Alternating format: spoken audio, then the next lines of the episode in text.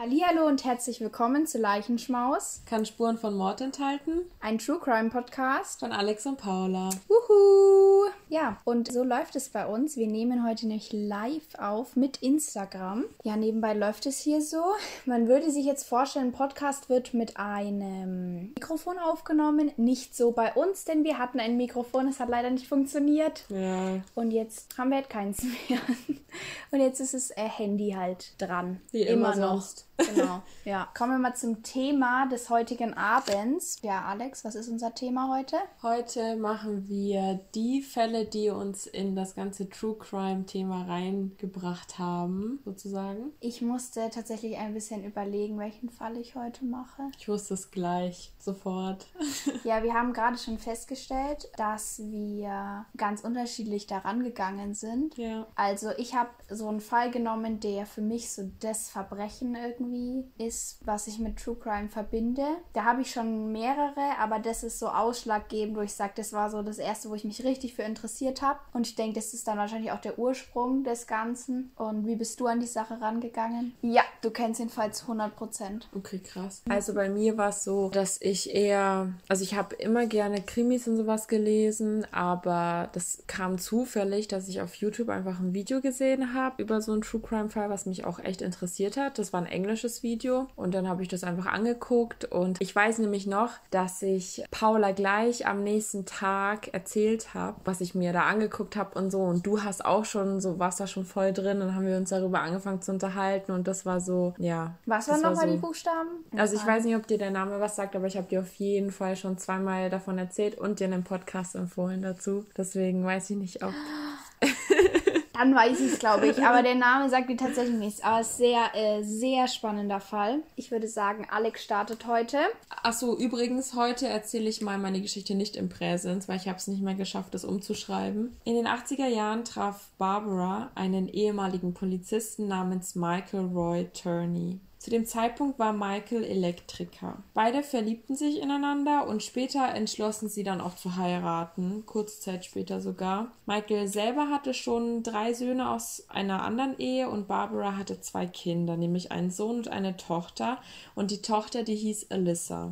Äh, sie hat den neuen Nachnamen angenommen, also hieß sie Alyssa Turney. Zusammen bekamen Michael und Barbara dann ein Mädchen, welches sie Sarah nannten. Das war das jüngste Kind. Und jetzt generell werde ich viel aus der Sicht von Sarah erzählen, weil sie eben die Schwester ist und am meisten mit dem Fall zu tun hat. Genau, dass ihr Bescheid wisst. Vier Jahre später, in den 90er Jahren, als Sarah vier ist und Alyssa ungefähr acht, wurde Barbara, also die Mutter, mit Lungenkrebs diagnostiziert und sie starb dann auch kurze Zeit später später. Merkwürdigerweise starb die Mutter aber genau einen Tag bevor ihre Lebensversicherung auslief. Also da werde ich später nochmal drauf eingehen. Das ist ein bisschen merkwürdig. Jetzt waren es nur noch Michael, Sarah und Alyssa und die anderen Kinder waren alle schon alt genug, dass sie nicht mehr so oft zu Hause waren. Alyssas Freunde selber beschreiben sie als einen normalen Teenager, der eben ab und zu ein bisschen rebelliert. Also sie hat mit ein paar verschiedenen Drogen experimentiert, aber keinen harten Drogen. Also so, was man halt halt manchmal macht, so Alkohol oder so. Und manchmal eben die Schule geschwänzt, aber trotzdem war sie eine sehr gute Schülerin. Und ihre Freunde sagten auch aus, dass Michael ein sehr strenger Stiefvater war, aber nur zu Alyssa, nicht zu Sarah. Er, war ja aber auch seine leibliche Tochter, ne? Ja, genau. Ja. Er kontrollierte regelmäßig Alyssas private Sachen und durchsuchte ihre Nachrichten auf ihrem Handy oder überwachte sie generell. Also der hatte auch Überwachungskameras im Haus installiert, nicht nach außen, sondern nach innen und auch versteckte Kameras und hat sie halt auch manchmal verfolgt, ist ihr bis zu ihrem Restaurant, wo sie gearbeitet hat, gelaufen und äh, hat sie halt beobachtet und gefilmt, sowas halt. So das Ding ist, man, also ich habe das schon öfter gehört, dass halt Stiefväter die Stiefkinder halt strenger behandeln, als sie es bei ihren eigenen mhm. Kindern machen. Teilweise, wenn halt die Beziehung nicht so da ist, das ist schon scheiße.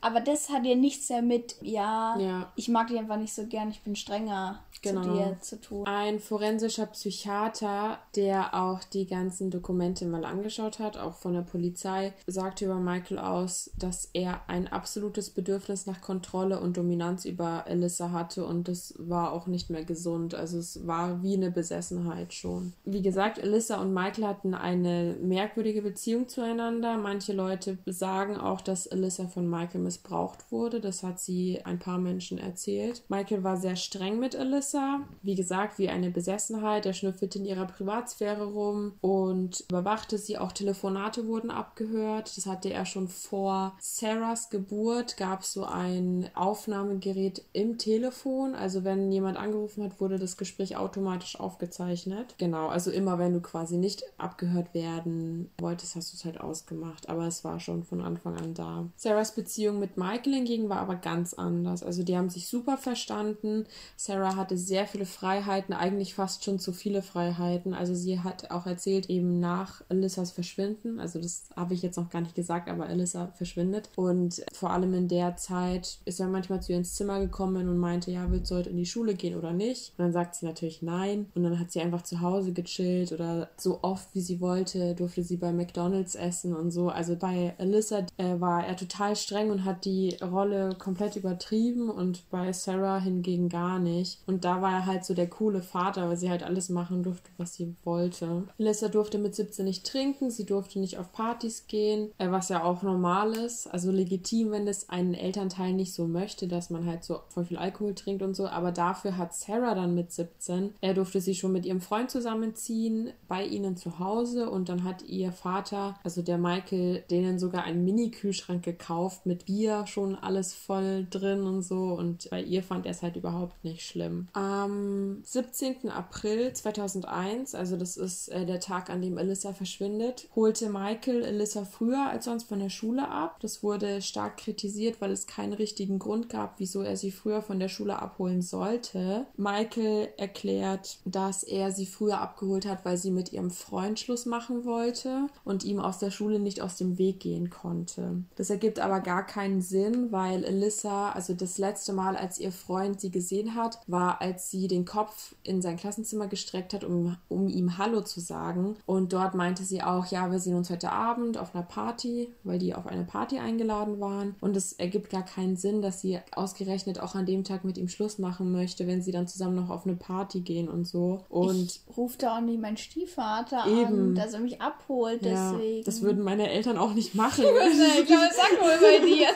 Ja, und außerdem berichteten auch all ihre Freunde, dass sie mega die schöne und gesunde Beziehung hatten und dass eine Trennung eigentlich eher unwahrscheinlich wäre. Das sagt jetzt nicht so viel aus, weil man muss es ja, also man sieht es ja nicht immer, wenn eine Person in einer toxischen Beziehung ist, sage ich jetzt mal, aber so den engen Freunden, die wissen das ja, also das merkt man ja auch. Außerdem hat Alyssa ihrem Freund von einem sexuellen Missbrauch erzählt von ihrem Vater, als sie, als sie sehr jung noch war und das erzählst du deinem Partner ja auch nicht einfach so, wenn du ihm nicht vertrauen kannst und wenn es keine gesunde und stabile Beziehung ist, in der du dich wohlfühlst. Laut Michael holte er Alyssa eben früher aus der Schule ab. Beide aßen dann zum Mittagessen und dann fingen sie auf einmal an zu streiten. Alyssa wollte mehr Freiheiten haben und weniger Regeln, an die sie sich halten muss. Außerdem wollte sie auch Michael nicht immer Bescheid sagen müssen, wo sie hingeht und mit wem. Das war für Michael aber nicht in Ordnung. Er sagte ihr, solange du unter meinem Dach wohnst, musst du dich immer bei mir melden, weil Daddy sonst ein nervöses Wrack ist. Elissa soll deswegen so sauer gewesen sein, dass sie, als sie dann beide nach dem Mittagessen nach Hause kamen, Elissa sofort in ihr Zimmer gerannt ist. Nachdem beide zu Hause ankamen und Elissa in ihrem Zimmer war, ging Michael dann wieder los, um Sarah von der Schule abzuholen. Dort war Michael aber ziemlich unruhig, weil er Elissa nicht erreichen konnte. Also das hat Sarah schon gemerkt. Das Ding ist aber, äh, Michael hat Sarah zu spät von der Schule abgeholt. Das ist ab und zu passiert, das war nicht schlimm. Da ist sie dann zu einer Freundin gegangen, da war Sarah zwölf und die haben entschlossen, nach der Schule eine Zigarette zu rauchen. Und das Ding war, das wurde ihr natürlich verboten, also bis zwölf, da darfst du das eh nicht machen, aber in der Familie ganz besonders, weil ja die Mutter auch an Lungenkrebs gestorben ist, deswegen wollte Michael nicht, dass Sarah anfängt zu rauchen. Sie hat es aber gemacht und kurz darauf, paar Minuten später, hat Michael sie von der einen Freundin abgeholt. Und die haben sich zwar mit Parfüm eingesprüht, aber das riechst du ja trotzdem an den Händen und generell an dem Atem meistens auch. Aber Michael hat es gar nicht bemerkt. Der ist überhaupt nicht darauf eingegangen, dass sie eine Zigarette geraucht hat. Der hat es nicht angesprochen, gar nichts. Er war nur besorgt um Melissa, weil er sie nicht erreichen konnte. Und er hat es ihr schon von Anfang an klar gemacht im Auto. So, ja, ich erreiche sie nicht, irgendwas ist komisch. Wir haben gestritten. Ja, aber wie gesagt, er hat sie die ganze Zeit angerufen und nicht erreicht. Als beide dann zu Hause ankamen, ging Sarah sofort in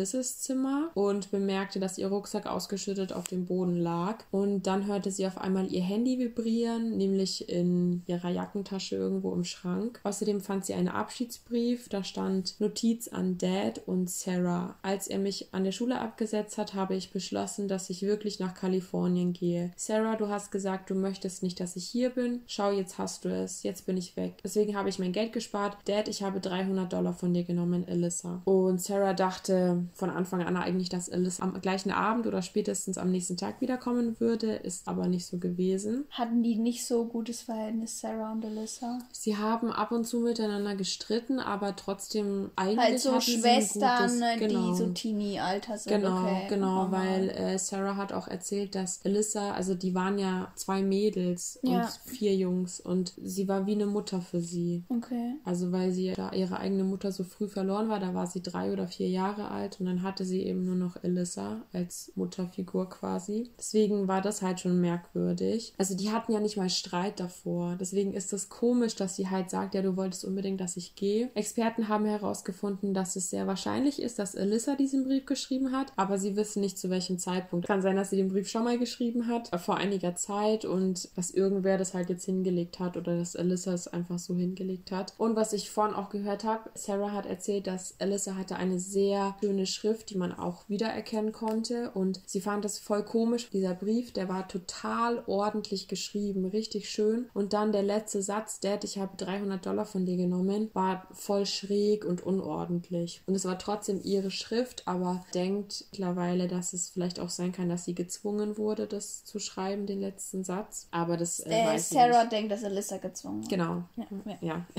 aber das kann man nicht beweisen und das weiß sie auch nicht. Auf jeden Fall hatte Alyssa ja am Abend Pläne. Sie wollte auf eine Party gehen und das war schon komisch. Wieso sollte sie dann verschwinden? Jeder wusste, dass sie auf die Party gehen möchte. Und sie hatte 1800 Dollar auf ihrem Konto angespart und hat es die ganze Zeit, in der sie verschwunden ist, kein einziges Mal angefasst. Und wenn sie 300 Dollar von ihrem Dad klaut, dann wäre es ja auch logisch, dass sie das Geld auf ihrem Konto benutzt, vor, Vor allem weil weil es sie auch es mehr gesagt war. hat und auch. Genau, und weil sie es extra erwähnt hat. Ungefähr eine Woche nachdem Alyssa verschwand, kam um circa 5 Uhr morgens ein Anruf im Hause der Turneys ein. Michael behauptete, es wäre Alyssa gewesen. Sie habe ihn verflucht und beleidigt und hat dann aufgelegt. Und danach hat Michael sofort bei der Polizei angerufen, aber die Polizei konnte die Telefonnummer nicht orten. Irgendwann mal später wurde dann die Telefonnummer doch zurückgeführt und zwar zu einer Telefonzelle in Riverside County, Kalifornien. Aber da verwischen dann die Spuren wieder, da gibt es keine mehr. Im ganzen Fall insgesamt weigerte Michael sich immer wieder einen Lügendetektor-Test zu machen oder generell sich auch von der Polizei interviewen zu lassen. Also er hat immer nur über Fax, E-Mail und über das Telefon mit denen kommuniziert. Und er hat dann Sarah sogar auch als äh, Kontaktperson quasi angemeldet und dann haben alle Leute sie kontaktiert und er musste nicht mehr reden. Mehrere Leute eben behaupten, Alyssa hätte erzählt, dass sie von Michael sexuell missbraucht wurde oder dass er es auch versucht hat und sie hat es mehreren Freunden und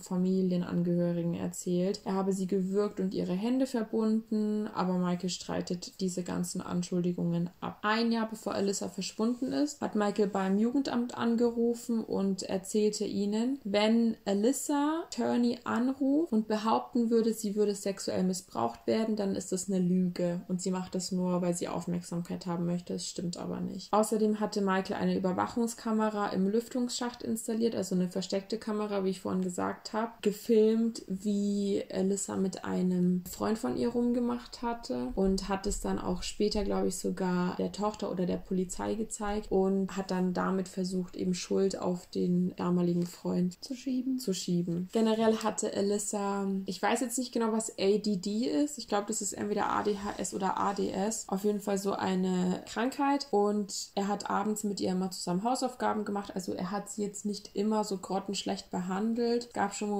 wo er nett zu ihr war, aber das im Vergleich zu dem, wie er sie sonst behandelt hat, ist es halt einfach minimal gutes Verhalten, sage ich jetzt mal. Und äh, dieses ADHS oder ADS wurde eben auch von einem Psychiater diagnostiziert, der mit dem Vater sehr gut befreundet war. Also der Psychiater war selbst auch der Psychiater vom Vater und die waren sehr dicke miteinander. Deswegen konnte er sozusagen eigentlich auch alles Mögliche diagnostizieren. Es muss nicht unbedingt stimmen, dass sie sowas wirklich hatte oder die Medikamente, die sie bekommen hat, muss auch nicht unbedingt stimmen, dass es die richtige Do Dosis war. Weil sie eben ADHS hatte und Michael das Bedürfnis hatte, ihr so viele Regeln aufzuzwingen, ähm, hat er die auch auf riesengroßen Postern äh, aufgeschrieben und weil er meinte, dass Alyssa sonst zu dumm wäre, sich die Regeln zu merken. Und da sieht man halt auch, dass sie nicht nur sexuell missbraucht wurde, sondern auch emotional. Die dachte ihr ganzes Leben lang, dass sie mega dumm ist und halt nichts hinkriegt und so, obwohl das gar nicht gestimmt hat. Das wurde ja einfach nur eingeredet. Und weil Alyssa zu dem Zeitpunkt noch minderjährig war, war es ziemlich, war ziemlich hart für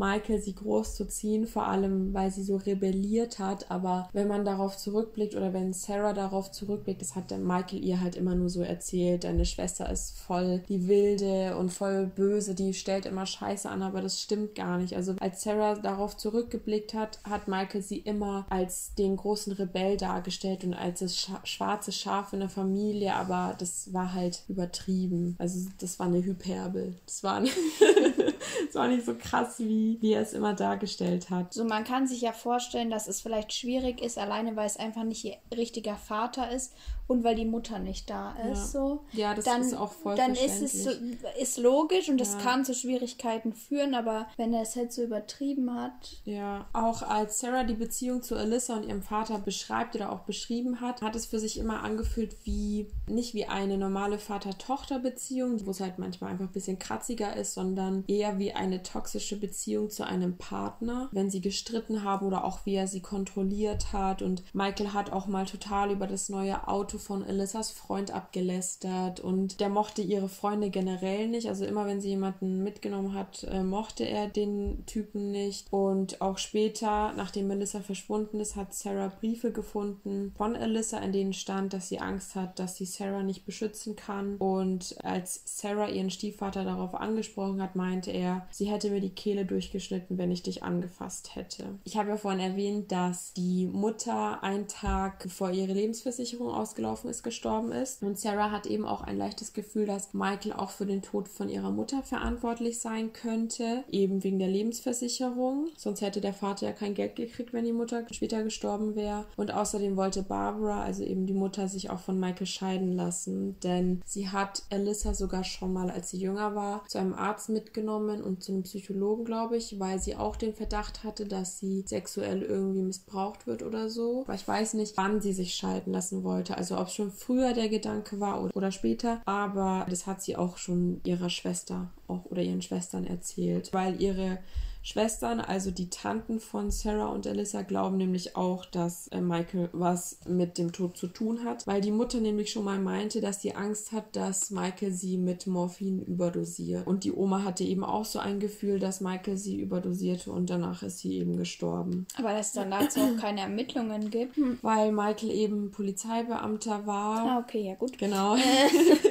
dachte ich mir, okay. Hatte ja auch Erfahrungen damit, wie man einen Tatort sauber macht und wie man äh, Leichen verschwinden lassen kann und Schuld auf andere Leute schieben kann, was weiß ich. Alyssa hatte eben einen festen Freund namens John Legman und sie erzählte ihm, dass Michael sie als Kind sexuell missbraucht hatte. Als sie neun Jahre alt war, erzählte sie das auch einer Lehrerin, die eben zu dem Zeitpunkt Michael datete und eben Michael sie sexuell missbrauchte, aber diese Lehrkraft ist nie zur Polizei deswegen gegangen. Also erst ganz später, als sie mal befragt wurde, hat sie das erwähnt und sie hat Michael darauf angesprochen, aber er hat es halt abgetan und meinte, das ist ein Kind, die äh, redet halt einfach nur Blödsinn und die hat es ihm halt geglaubt und ist nicht weiter darauf eingegangen. Michael streitet auch generell alle Vorwürfe ab und er sagt auch, dass diese ganzen Überwachungskameras nur zur Sicherheit dienten und nicht zur Kontrolle, aber das weiß ja eigentlich jeder. Kameras zur Sicherheit werden draußen angebracht. Ja. So. Und also dann hast du ja auch kein äh, Abhörsystem. Äh, ja, und ich habe auch keine, keine Kamera im Lüftungsschacht. Ja, Ja, ja. Also, Michaels Neffe David, der lebte dann ungefähr sechs Monate lang bei den Turnies, weil Michael ihn darum gebeten hat, ihn einfach ein bisschen zu unterstützen und so. Da, das war zwischen 1998 und 1999. Und eines Nachts, als er von der Arbeit nach Hause kam, wollte er halt noch was anschauen, weil ihm langweilig war. Er konnte noch nicht schlafen und alle schliefen schon. Und dann hat er sich so eine VHS-Kassette angeguckt. Der Titel war Dr. Doolittle. Aber als er sich das dann anschaute, sah er eine halbnackte Frau auf der Couch liegen. Die hatte nur eine Shorts an. Und Michael verdeckte ihr Gesicht mit einer Zeitung. Aber David ist sich ziemlich sicher, also eigentlich zu 99% sicher, dass es Alyssa war. Und in der nächsten Szene sieht man eine andere Frau. Und die war auch nur mit Shorts bekleidet. Und er denkt eben, dass es Alyssas Freundinnen waren. Auf dem Video sitzt Michael nur im Raum und starrt die Mädels an. Und äh, David war so verstört, dass er seine Sachen packte und ging. Also er hat jemanden angerufen, der ihn abholte. Und er wusste nicht, was das war, wieso die Mädchen ausgezogen da lagen und ob er sie, keine Ahnung, ob er denen was angetan hatte, ob die irgendwie unter Drogen waren. Und diese Behauptung von David, die kann man halt nicht beweisen, weil das hat er gesagt, er hat keine Beweise dafür, der hat auch diese, dieses Video nicht mitgenommen. Michael behauptet, dass, dass es nicht stimmt und dass David ein Alkoholiker war und er ihn aus seinem Haus geschmissen hat und sowas, also Aussage gegen Aussage quasi. Irgendwann hing Michael auch Flyer auf, damit Alyssas Name nicht in Vergessenheit geriet und er meinte, er tat auch alles, was in seiner Macht stand. Aber zur Familie hin war er immer total verunsichert. Bei der Polizei sagte er aber am Tag ihres Verschwindens, ja, sie hat einen Brief hinterlassen, sie ist nach Kalifornien zu ihrer Tante. Das ist, sie ist weggelaufen. Und die Polizei hat nicht mal daran gedacht, vorbeizuschauen und irgendwelche Beweise zu sichern oder so. Die haben ihm halt einfach geglaubt, weil er ihnen erzählt hat, dass er mal Polizist war. 2006, also fünf Jahre nachdem Alyssa verschwunden ist, bekam Michael einen Anruf von einem Detective Murphy. Dieser erzählte Michael, dass ein Häftling, dass es einen Häftling gäbe, der äh, Alyssa 2003 ermordet haben soll. Sein Name war Thomas Heimer und äh, sein Spitzname war Psycho und er wurde schon für einen anderen Mord an einer Frau schuldig gesprochen, deswegen saß er schon im Gefängnis und er behauptete, er hätte 21 Frauen umgebracht und davon soll auch eine JC Lee Dugard gewesen sein. Ich weiß nicht, ob die Geschichte kennst oder ihr, aber sie wurde entführt und jahrelang wurde ihr quasi die Freiheit beraubt und sie hat es dann geschafft zu entkommen und lebt auch immer noch. Also das ah, war ja, eine ja, Lüge. die kenne ich. War von ihm gelogen, dass er sie umgebracht hat. Deswegen kann man deswegen auch nicht sagen, ob er Alyssa umgebracht hat oder nicht. Vor allem, weil es ja total viele Häftlinge gibt, die behaupten, sie hätten jemanden umgebracht, einfach nur um Aufmerksamkeit zu bekommen oder weniger Zeit im Gefängnis oder sowas. Oder um die Todesstrafe hinauszuzögern. Ja, genau. Manche machen das tatsächlich auch einfach, um im Gefängnis zu bleiben, weil das Leben draußen so beschissen ist, dass es sich mehr lohnen würde, im Gefängnis zu bleiben. Wobei das in Amerika eher selten vorkommt.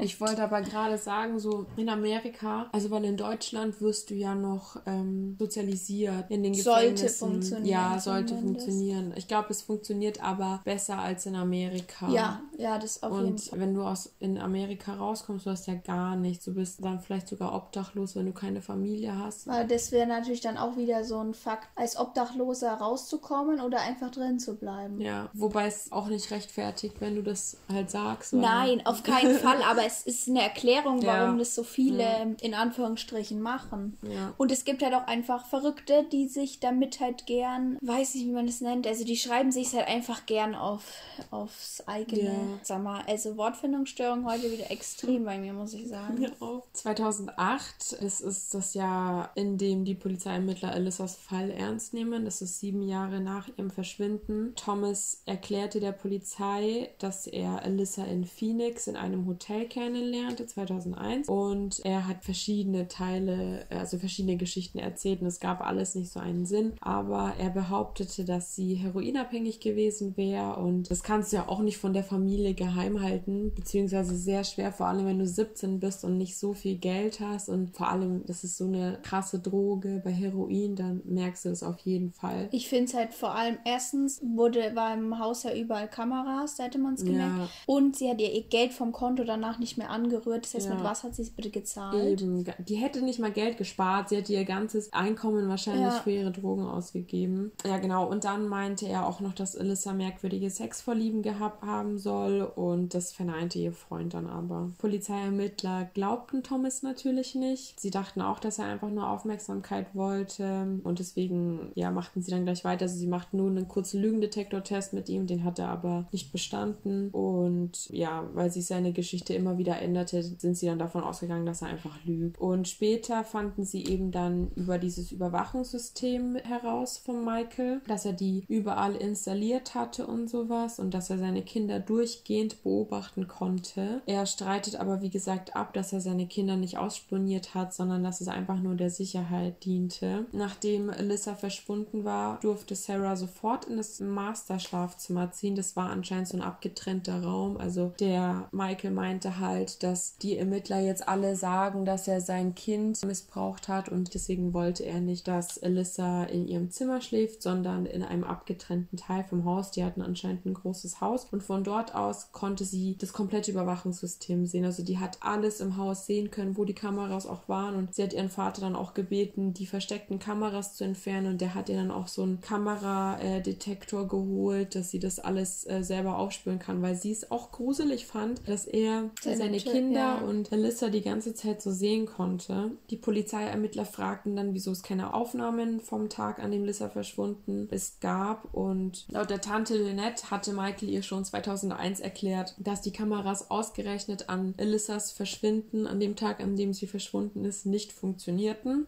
Genauso wie die Aufnahmen des Telefons. Funktionierte auch nicht, als sie angerufen hat. Das war ausgeschalten. Obwohl alle, all die Jahre seit Sarahs Geburt kannte sie das schon mit den Telefonaufnahmen und das war auf einmal ausgeschalten. Und du musst es ja auch manuell ausschalten. Sechs Jahre später, also 2007, wir sind jetzt noch 2007, da will Michael die Aufnahmen der Polizei nicht weitergeben, also die anderen Überwachungsaufnahmen. Er meinte, dass er acht Stunden Material Material selber gesehen hat, hat er für die Polizei erledigt und nichts Verdächtiges gesehen hat. Deswegen hat er sie entsorgt, weil es unnötig gewesen ist. Ohne Scheiß.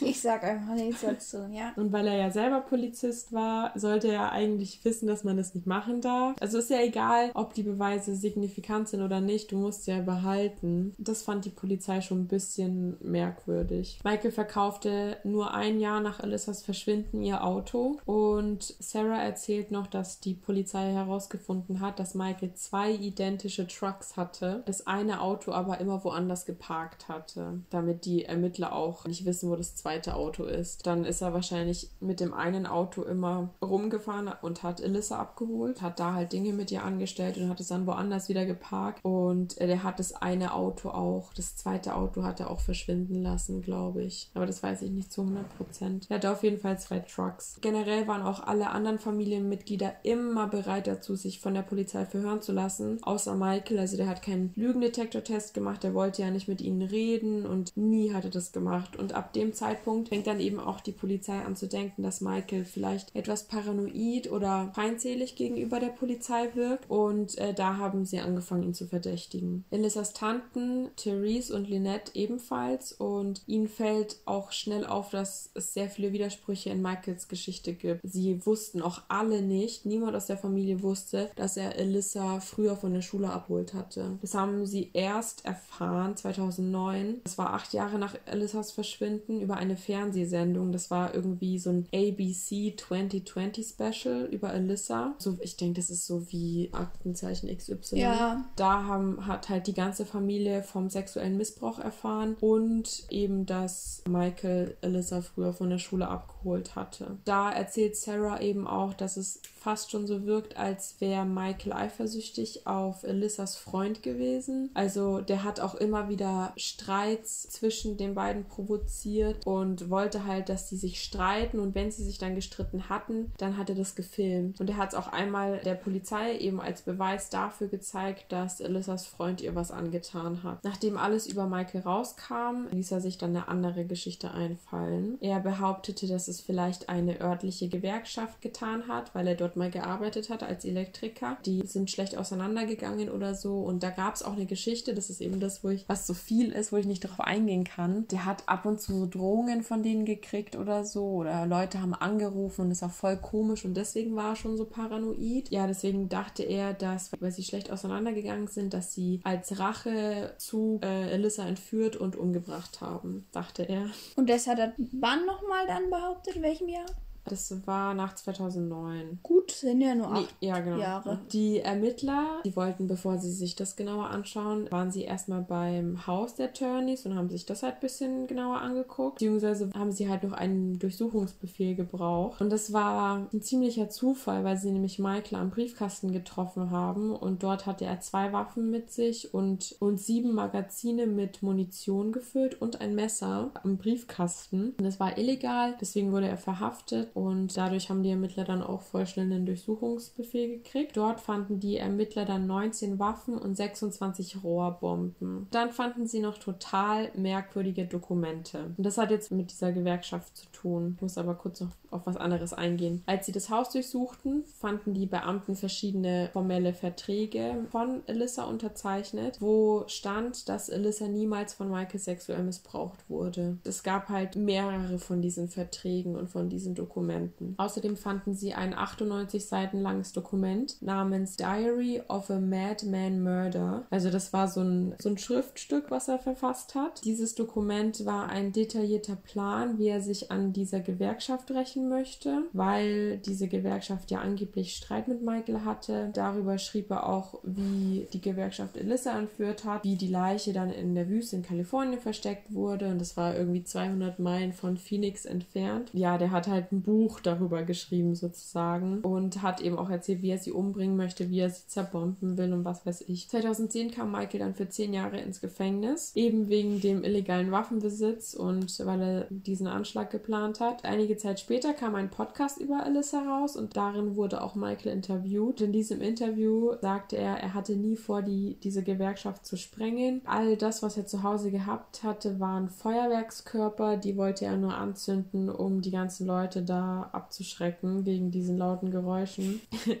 Und dann sagte er, er hatte diese Dinge geplant, um sich dann bei dieser Gewerkschaft zu suizidieren und eben Aufmerksamkeit auf Elissas Verschwinden zu ziehen. Was auch total komisch ist, weil wenn dein Kind verschwunden ist seit acht Jahren oder länger als acht Jahren, also klar, es gibt Eltern, die sind verzweifelt und die sehen keinen anderen Weg als Selbstmord, aber es ist halt erstens hat dein eines Kind, was du noch hast, oder deine Tochter, die jüngste Tochter, beide Elternteile verloren verloren und du findest dein Kind so auch nicht. Also wenn du wirklich Hoffnung hast, dass das Kind noch lebt, dann bleibst du am Leben und suchst es. Ja, also zu sagen, man will dann auf den Tod des Kindes aufmerksam machen, finde ich auch ein bisschen. Und es geht ja, komisch. wenn er sich selbst, wenn er sich suizidiert, geht es ja nicht um seine Tochter, sondern, sondern um ihn. ihn. Ja. ja, nachdem Michael dann ins Gefängnis kam, durchsuchte Sarah seinen Kram und fand eine Landkarte von Kalifornien und diese Karte hatte bestimmte Koordinaten. Diese Markierungen, die waren mitten im Nirgendwo in einer Wüste in Kalifornien. Sarah schickte das dann der Polizei, aber das wurde nie genauer bearbeitet. 2003 2003 wanderte ein Mann im Zentrum der Wüste und also fand dort. Vorher praktisch schon. Genau. Genau, ja. 2003, bevor Sarah das gefunden hat, äh, wanderte ein Mann durch die Wüste, durch, die, durch das Zentrum der Wüste und fand Knochen. Die Polizei konnte aber nicht mal mehr das Geschlecht dieser Knochen identifizieren und man weiß jetzt eben nicht, ob es Alissas Knochen waren oder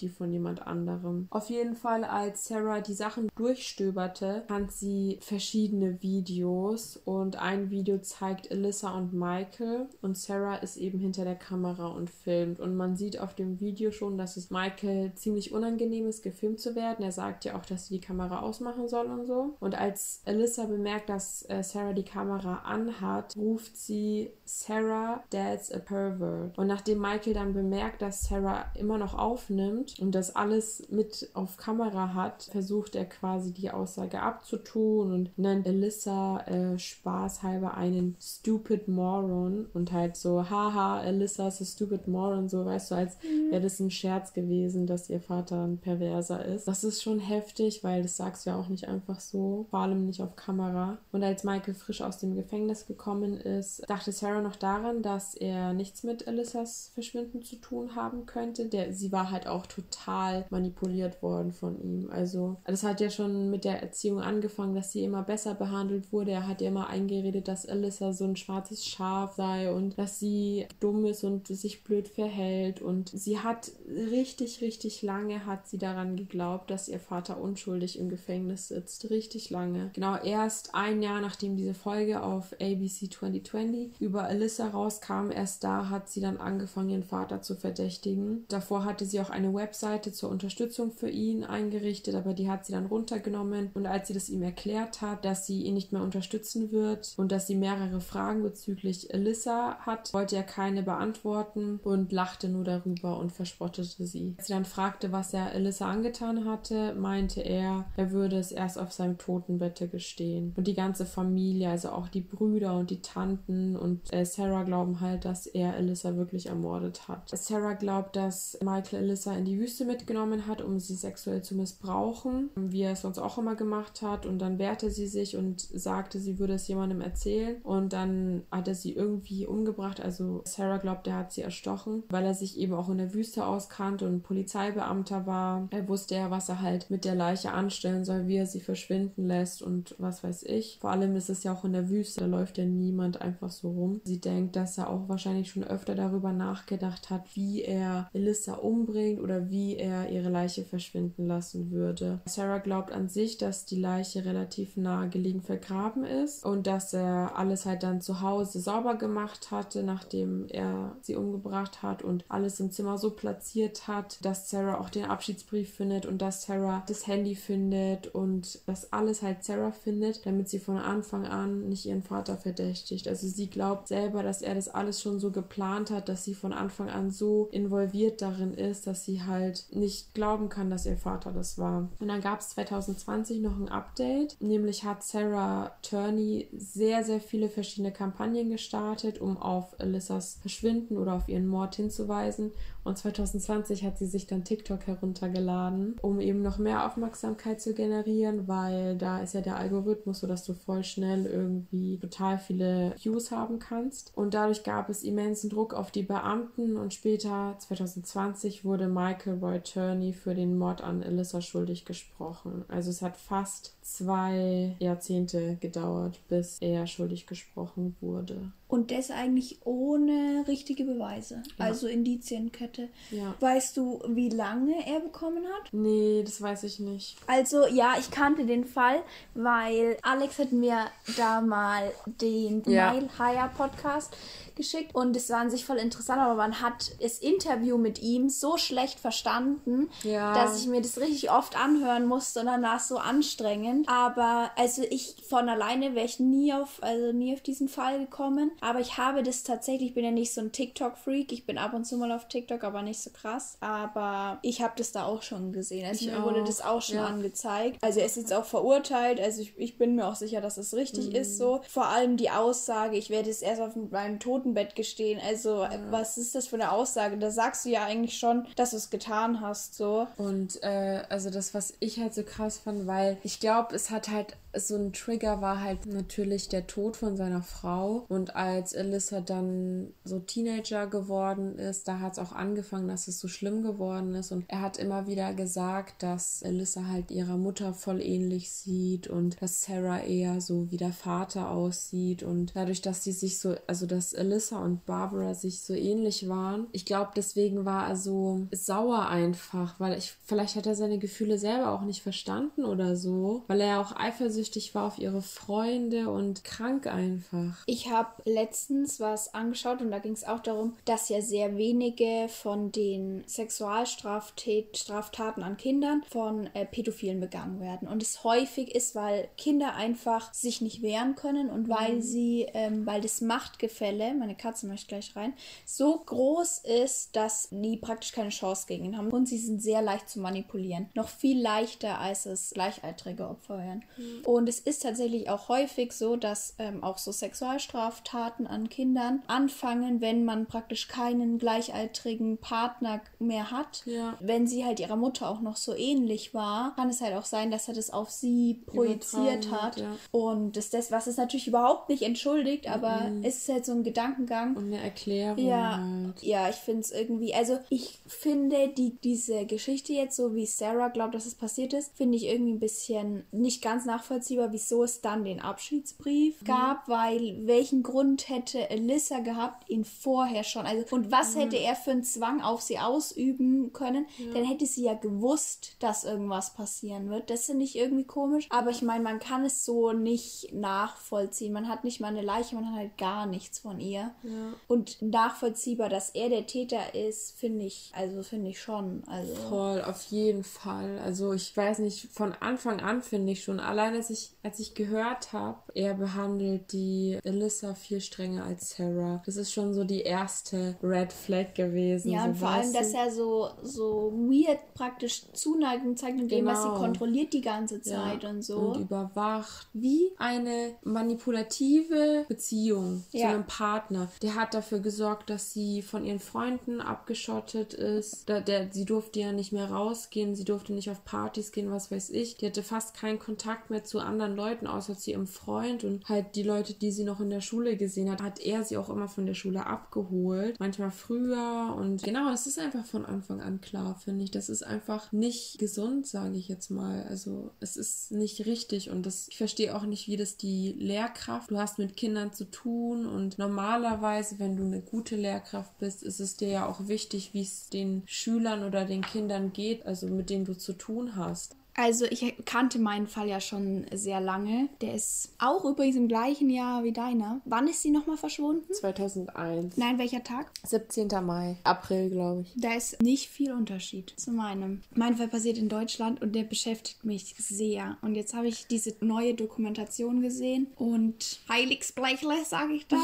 das äh, hat mich schon hart mitgenommen. Am 6. April 1992 wird ein Mädchen, vermutlich in Bayreuth, geboren. Man weiß nicht genau den Geburtsort. Ihre Mutter Susanne kommt aus Sachsen und zieht in die 1200 Einwohnerstadt Lichtenberg im Landkreis Hof in Oberfranken. Das ist circa eine Stunde von Bamberg entfernt. Sie zieht damals mit einer Freundin und ihrer Familie in eine der kleinsten Städte Bayerns an den Marktplatz 8. Dort lebt sie mit ihrer Tochter Peggy, ihrem neuen Ehemann Erhan und später auch mit Peggys kleiner Schwester Jasmin Jasmin im Hinterhaus mit dem Garten zum Schlossberg der Kleinstadt. Peggy ist immer in der Stadt zu sehen. Jeder kennt sie, denn sie grüßt alle und lädt sich auch einfach bei Fremden zum Essen, Trinken oder aufs Klo gehen ein. Nice. Alle beschreiben sie als schon früh selbstständig, kontaktfreudig und äußerst zutraulich. Sie scheint jederzeit nach Aufmerksamkeit zu suchen. Am 7.5.2001 beginnt der Morgen wie sonst meist auch. Susanne weckt ihre neunjährige Tochter, die schon wieder viel zu spät für die Schule ist. Peggy trinkt einen Kaba und isst einen Toast. Sie zieht sich an und Susanne macht ihr einen Zopf was sie gar nicht mag. Die beiden verabschieden sich, total im Stress, und Susanne gibt Peggy noch 20 Mark mit. Die kommt direkt wieder zurück und sagt ihrer Mutter noch, wie lieb sie sie hat. Dann kauft sie sich eine Capri-Sonne und etwas zu essen bei der Bäckerei fast gegenüber und sprintet direkt in die Schule. Sie kommt sogar noch pünktlich in der Schule an, was sonst häufig nicht so ist. Also sie ist sehr oft zu spät. Der Schultag geht mit einer Stunde Kunst zu Ende und Peggy und zwei Freundinnen wischen die Tafel danach noch. Peggy und ihre beste Freundin Daniela gehen danach gemeinsam nach Hause. Um kurz nach 13 Uhr trennen die beiden sich an Danielas Haus. Die fragt noch, ob Peggy mit rein möchte, aber sie lehnt ab. Dafür gibt Peggy ihr aber eine Goldkette, die sie normal umhat. Die gibt sie halt ihrer Freundin, weil die sie ganz schön findet. Das sind ja beste Freundinnen. Von da aus sind es noch etwa 500 Meter nach Hause. Um 13.15 Uhr wird Peggy das letzte Mal am Henry Matteau-Platz 50 Meter und eine Kurve von ihrem Zuhause entfernt gesehen. Susanne Knobloch kommt gegen 20 Uhr von ihrer Schicht als Altenpflegerin zurück und findet die Wohnung dunkel und leer auf. Auch keine Schuhe oder der Schulranzen von Peggy sind zu sehen. Sie geht dann zuerst im Vorderhaus bei ihren Bekannten nachfragen, da Peggy dort oft nachmittags zum Essen und Hausaufgaben machen war. Doch auch die wissen nicht, wo die Neunjährige ist und haben sie den ganzen Nachmittag noch nicht gesehen. Susanne wird langsam nervös, da in der Wohnung auch kein Notizzettel ihrer Kleinen ist, die sie sonst immer schreibt, wenn sie das Haus verlässt. Sie macht sich nun selbst auf die Suche nach ihr, denn Erhan weiß auch nicht, wo Peggy ist und die dreijährige Jasmin natürlich erst recht nicht. Fünf Minuten nach zehn alarmiert Susanne die Polizei und gibt eine Vermisstenanzeige ihrer Tochter auf. Zu diesem Zeitpunkt ahnt keiner, wie viele Jahre es keine Spur mehr von ihr geben wird. Die Polizei befragt die Mutter, wo Peggy sein könnte, wo sie sich sonst häufig aufhält und wer ihre engen Kontakte sind. Und die Feuerwehr sucht in dieser Nacht noch nach dem Kind. Doch Lichtenberg liegt auf einem Felsplateau und hat viel Wald um sich rum, weshalb die Suche abgebrochen werden muss. Also, das hat man in der Doku auch gesehen, dass es wirklich eigentlich nur Wald ist, wo die durchgegangen sind. Also, es ist so richtig, richtig kleine Stadt, ist auch überhaupt eine der kleinsten, glaube ich, in ganz Deutschland, was halt nicht als Dorf anerkannt ist, sondern als Stadt als richtige. Und dann nur Wald außenrum. Morgens zum Schulstart geht es direkt weiter. Um 8 Uhr steht eine Streife vor der Grundschule, doch die Hoffnung, dass das Mädchen dort anzutreffen ist, wird leider enttäuscht. Viele Polizisten glauben zu diesem Zeitpunkt noch an einen Unfall oder daran, dass Peggy ausgerissen ist. Es gibt ein Großaufgebot an Einsatzkräften und auch Freiwillige, die nach Peggy suchen. Und auch die Medien kommen schnell nach Lichtenberg und belagern die Kleinstadt. Da Lichtenberg direkt an der Grenze zu Thüringen liegt, wird auch dort nach ihr gesucht. Ist Peggy vielleicht in ein Loch im Höllental das ist ein Tal in diesem Wald, allein der Name sagt schon alles, mhm. gefallen. So langsam haben die leitenden Ermittler ein ungutes Gefühl bei der Suche. Jeder Meter wurde abgesucht und nirgendwo gibt es eine Spur des Mädchens. Wenn das ein Unfall war, hätte man sie dann nicht schon finden müssen? Aber krass, dass die erst. Das ist jetzt nach einem Tag. Also oder? am nächsten Morgen direkt. Weil normalerweise ist, heißt es ja, dass mit jeder Stunde die Chance die haben ja auch nachts angefangen, aber dadurch, dass es so dunkel ist und das bringt mit Taschenlampen dann mhm. auch nichts mehr. Und die sind dann aber direkt in der Früh, eben ja, so um sieben, haben die sich halt aufgestellt und dann sind die halt in so Reihen, ich weiß nicht, wie man das nennt, wenn wirklich immer nur so ein Meter zwischen den Leuten ist, so sind die durch den Wald gelaufen, dass Krass. wirklich nichts Krass. eigentlich nicht gesehen mhm. wird. Also man kann natürlich in so einem Gebiet nie alles sehen, aber die sind also man hat die Videos gesehen und das ist schon krass, mhm. wie die da durchgelaufen sind. Am Freitag nach dem Verschwinden gibt Susanne die erste Pressekonferenz. Zuvor wurde sie, so wie die anderen Bewohner des Marktplatz 8, sehr abgeschirmt, da die Presse die Straße davor komplett belagert hat. Susanne bittet unter Tränen alle darum mitzuhelfen und ihre kleine Peggy wiederzufinden. Sie ist nur noch ein Häufchen Elend. Bei dieser Pressekonferenz zeigt die Polizei auch Peggys Schultasche und die Trainingsjacke, die sie an diesem Tag getragen haben haben soll, also Duplikate davon, mhm. weil die hat sie ja dabei gehabt. Nach dem Aufruf der Mutter kommen immer mehr Hinweise aus allen Teilen der Bevölkerung. Am 10.05.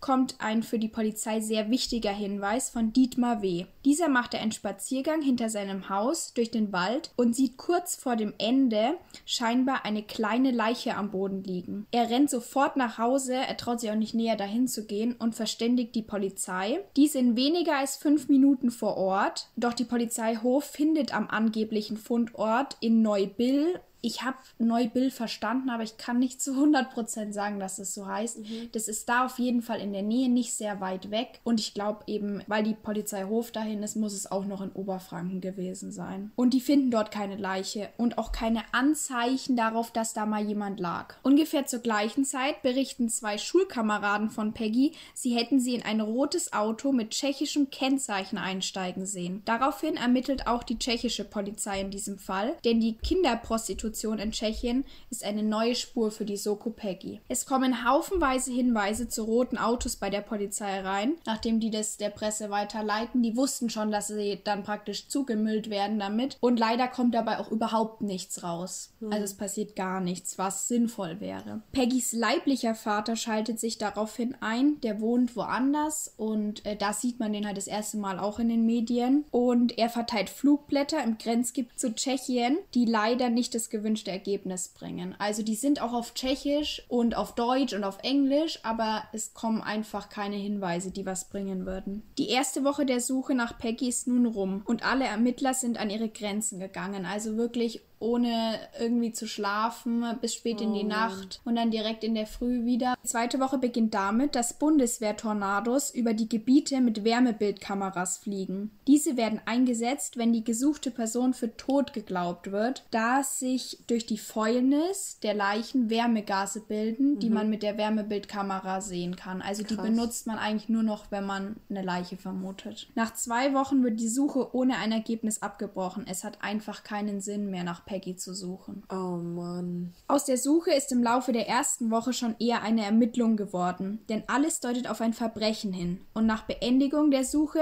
wird diese Ermittlung nun vertieft. Zuerst wird sich dazu ihr nahes Umfeld, also ihre Familie, angesehen. Susanne Knobloch sagt aus, dass Peggy nach der Schule selbstständig mit dem Schlüssel ins Haus konnte, da sie ja Schichtarbeit hatte und deshalb ja gar nicht immer zu Hause war. Also manchmal schon, aber es war halt von Woche zu Woche unterschiedlich. Mhm. Meist war sie dann eben zuerst bei den Nachbarn und trieb sich dann irgendwo draußen herum oder war unten und hat ihr Zeug gemacht. Also bei den Nachbarn hat sie gegessen und Hausaufgaben gemacht äh, oder das unten und dann ist sie halt im Dorf rumgelaufen und ist den Leuten auf die Nerven gegangen sozusagen. Auf die Frage, wieso dann niemand im Haus ihr Verschwinden bemerkt hatte, meinte sie, dass das Ganze eher eine stumme Absprache war mit den Nachbarn.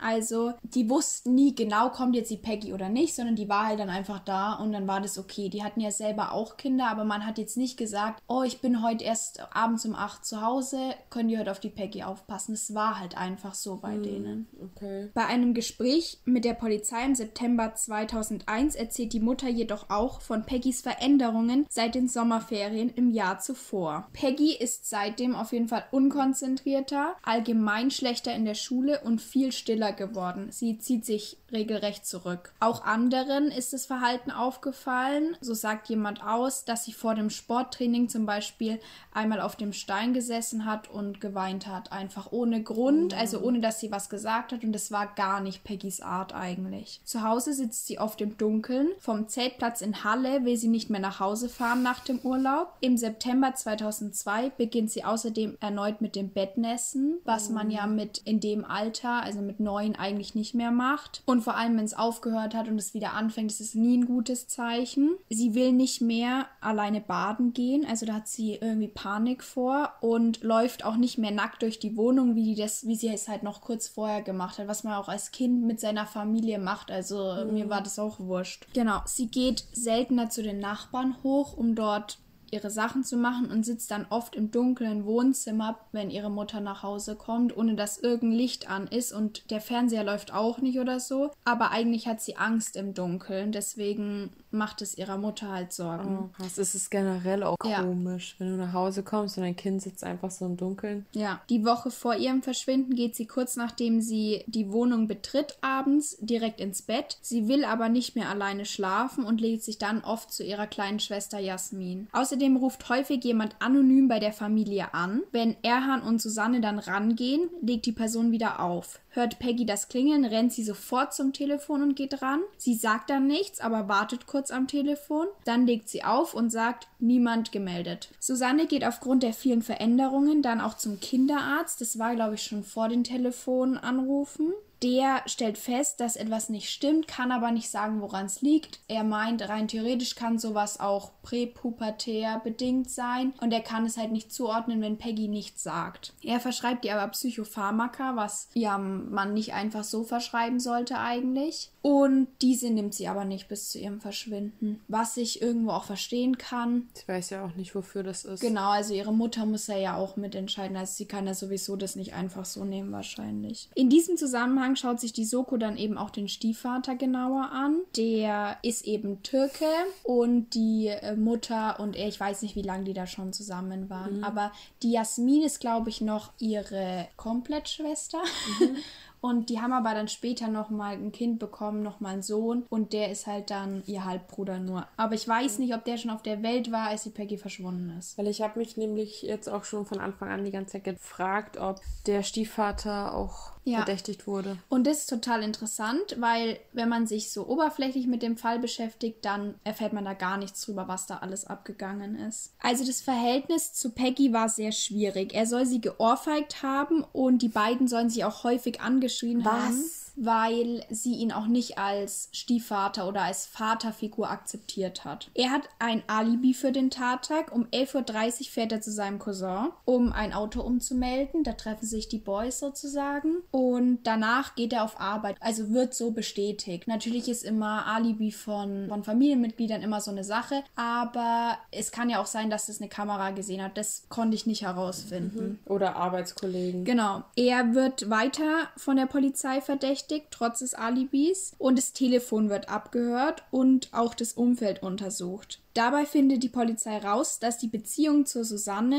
sehr konfliktbeladen ist. Also die streiten sich sehr häufig, sind aber beide auch sehr impulsive Menschen. Mehrere anonyme Hinweise gehen daraufhin bei der Polizei ein, dass Erhan was mit dem Verschwinden zu tun hat. Er soll Peggy über Russland in die Türkei verschleppt haben. Ein tschechischer Geheimdienstmitarbeiter hätte Informationen, dass sie in Antakya sei. Aber der Verdacht konnte nicht bestätigt werden zu diesem Zeitpunkt. Die Soko hatte über 1000 Spuren, kam jedoch überhaupt nicht weiter, denn es gab einfach kein richtiges Motiv und keine Leiche. Anfang 2002 wurde dann die Soko 2 gegründet und die alten Mitarbeiter abgesetzt. Damit sich neue Leute damit Genau. befassen. Unter der Leitung von Wolfgang Geier. Er war noch frisch in dem Job und sehr übermotiviert und man sagt von einem anderen Schlag. Also er war so, wir klären das auf jeden Fall auf, komme was wolle. Und er äh, findet, dass die Spur in die Türkei die vielversprechendste ist und nimmt diese wieder auf. Der, er findet dann auch heraus, dass ein Polizist aus Würzburg einen verdeckten Ermittler in der Türkei hat, der sich sicher ist, Peggy sei bei Erhans Familie in Antalya. Und am 21.04.2002 fliegt die Soko dann sogar nach Ankara und trifft dann am 24.04. den türkischen Polizeichef für dieses Gebiet in Kayseri. Und da finden sie dann raus, dass der Informant Seki Ö nie mit der Polizei in Deutschland über sowas gesprochen hat. Also der weiß davon nichts. Und es kommt raus, dass sein Cousin Mehmet dahinter steckt. Der hat auch anonym angerufen dann. Der hat gesagt, er wüsste, dass Peggy in der Türkei ist. Genau.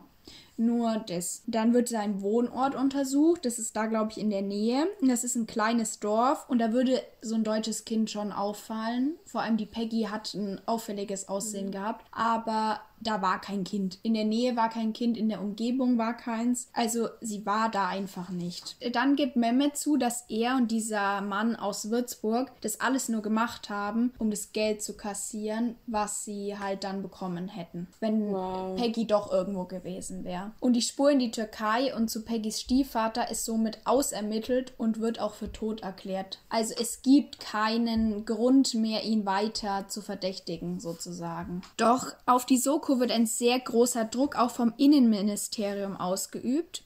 Denn, und das war wirklich ein Zitat, dieser Satz, in Bayern bleibt kein Tötungsdelikt ungeklärt, ist natürlich äh, ein Motivationsspruch, würde ich sagen. Sie gehen also nochmals 3828 Spuren der vorangegangenen Ermittlungen durch und treffen dabei auf den Verdächtigen Ulfi Kulatsch. Mhm, den kenne ich auch noch. Genau. Er hat eine Intelligenzminderung durch eine Problematik bei der Geburt. Er ist Mitte 20, ich glaube 25, hab's später nochmal dastehen. Aber er ist circa auf dem Stand eines 8- bis 12-Jährigen. Er ist sehr bekannt in der kleinen Stadt, nicht immer positiv, er wird als der Dorfdepp bezeichnet, aber eigentlich ist er ganz nett und keiner hat wirklich ein Problem mit ihm. Er gerät damals ins Visier, weil er als Exhibitionist auffällt, denn er zieht sich vor Kindern aus und Peggys Familie verdächtigt ihn auch. Also sie sagt, ja, der ist halt schon mal aufgefallen. Sein Alibi ist aber, er war morgens in der Schlossklausel.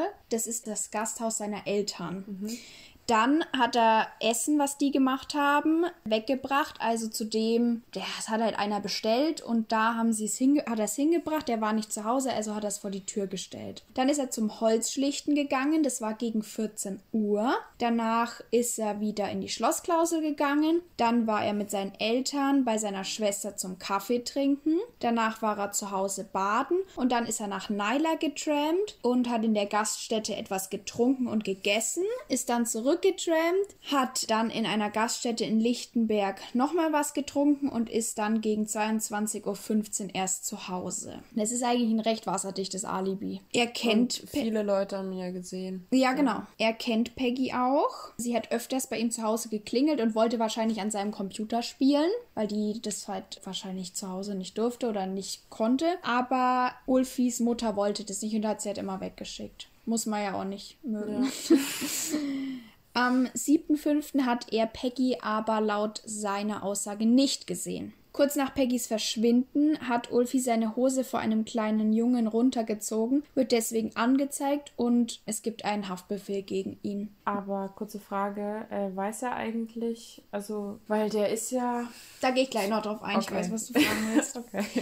Wegen sexuellen Handlungen muss er dann in eine geschlossene Psychiatrie in Bayreuth. Es kommt raus, dass Ulfi sich an mehreren Kindern vergangen hat, wobei man nicht weiß, inwiefern das verga also äh, mhm. inwiefern er sich ausgezogen hat und die Handlung an sich selber durchgeführt hat oder ob er auch Handlung an dem Kind durchgeführt hat. Mhm ist natürlich beides schlimm, aber es ist nochmal, also ich meine, es ist nochmal noch eine anderes, Stufe ja. weiter praktisch. Und es sind, glaube ich, circa 23 Kinder, die das sagen. Krass. Dazu muss man aber sagen, dass viele Einwohner und auch die Eltern der Kinder sagen, dass die Kinder ihn manchmal dazu provoziert haben, dass er sich vor ihnen auszieht, um sich über ihn lustig zu machen, weil er eben nicht versteht, dass es mhm. falsch ist, sich genau. vor denen auszuziehen. Und deswegen kommt er auch in die geschlossene Psychiatrie und ist natürlich trotzdem nicht in Ordnung, aber er wurde scheinbar von ein bisschen älteren Kindern teilweise dazu tatsächlich einfach provoziert. Kinder können so asozial sein, wow.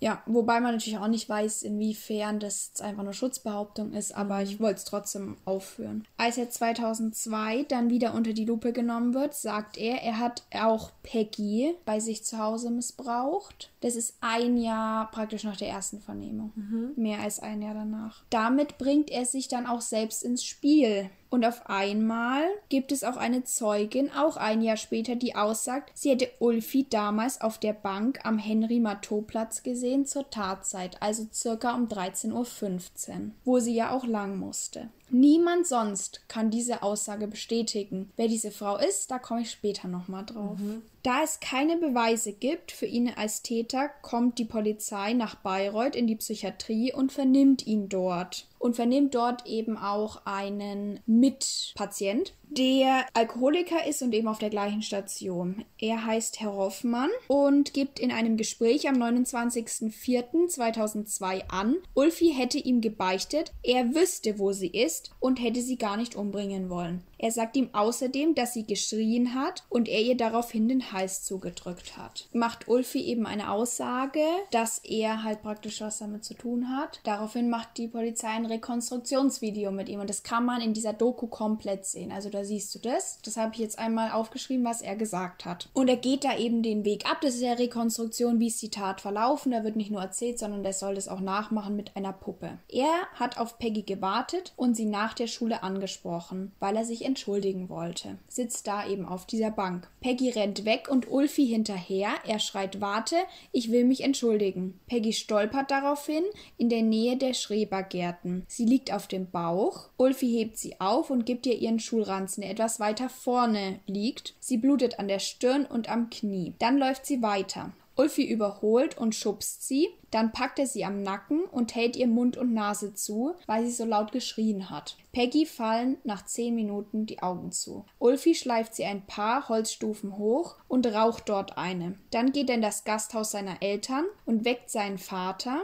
der schläft oben, und sagt, Vati, komm mit, ich hab die Peggy umgebracht. Das ist seine letzte Aussage, die er dazu macht. Davor gab es noch ein paar andere. Da gehe ich aber auch noch drauf ein. Also das ist die letzte polizeiliche Angabe, die er dazu macht. Und das ist für die Polizei natürlich gefundenes Fressen. Er wird psychiatrisch begutachtet, genau, und da war er 25, also war er wahrscheinlich 24 dann davor. Und dieser Gutachter sagt, dass Ulfi wahrscheinlich die Wahrheit sagen würde. Er ist ja Tatverdächtiger, aber das Ganze kam total aus dem Nichts und die Staatsanwaltschaft verkündet es und die Medien spalten sich total in zwei Lager, weil sie überhaupt nicht wissen, was jetzt abgeht. Und zwar ist es Ulfi der Killer versus Ulfi der liebe Bär, weil der halt so ein bisschen breiter gebaut war. Mhm. Und auch in der kleinen Stadt zeigt sich eindeutig, was man davon hält.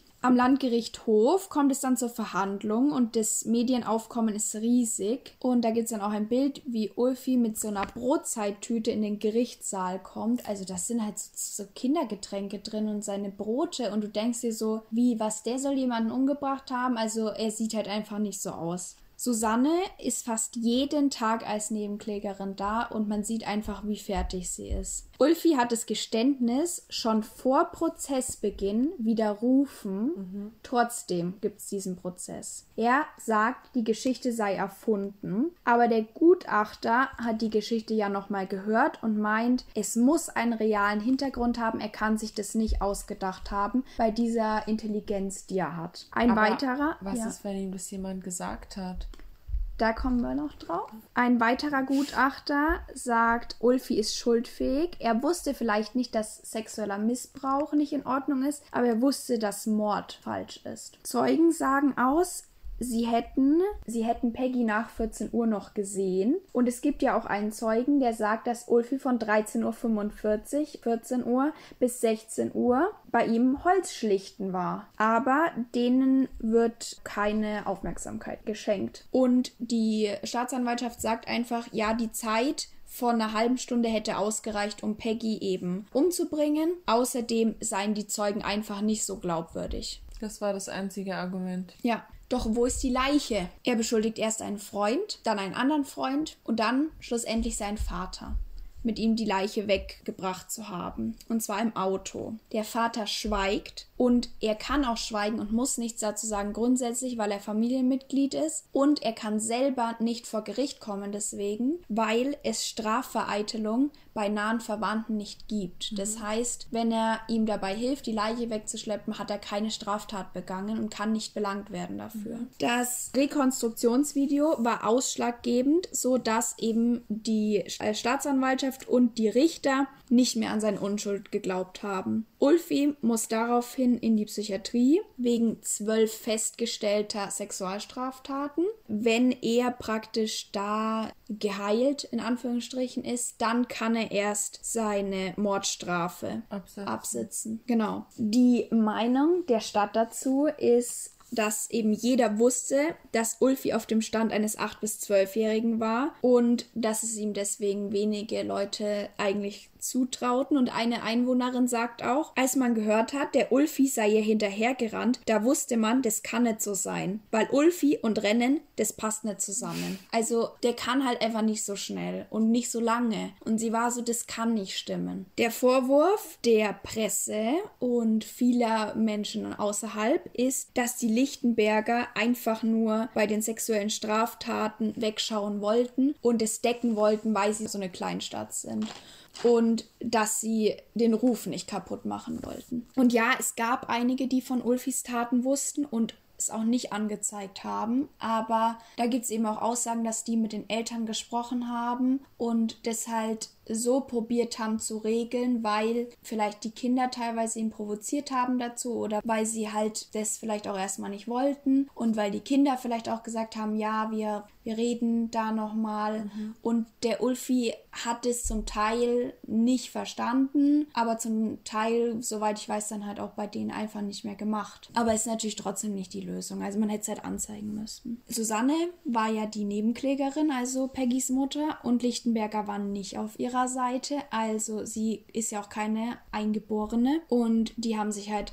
einfach direkt auf die Seite der Lichtenberger gestellt und haben halt dann so gesagt, ja, was ist, wenn Susanne was damit zu tun hat? Was? Denn sie hat tatsächlich auch gegen die Lichtenberger so ein bisschen gehetzt mhm. und gesagt, ja, die wollen überhaupt nicht, dass es aufgeklärt wird und so. Also man kann verstehen, dass sie das gemacht hat. Ich kann aber auch verstehen, dass die manche Sachen komisch fanden, weil Susanne hat direkt einen Gedenkstein für Peggy auf dem Friedhof gemacht. Das ist sowas ähnliches wie ein Grabstein, mhm. obwohl sie ja gar nicht wusste, ob es eine Leiche gibt. Ich verstehe den Hintergrund, aber ich verstehe auch, dass wenn man nicht darüber spricht, dass das komisch erscheint. Außerdem hat sie kurz nach dem Verschwinden direkt einen Container bestellt, wo sie Sachen entsorgt hat und ist dann direkt weggezogen. Okay, aber also das ist echt komisch. Ja, aber das war, also es war dann so circa ein Jahr, glaube ich, nachdem es passiert okay. ist. Und ich glaube, sie hat es da einfach nicht mehr ausgehalten, weil die ja. Situation sich auch immer weiter verschlimmert hat. Aber ist natürlich trotzdem seltsam. Ja, es ist auch immer komisch, äh, sich in die Leute reinzuversetzen. Du weißt ja nicht, wie es Eben. ist, wenn du, wenn jemand verschwindet, einfach so.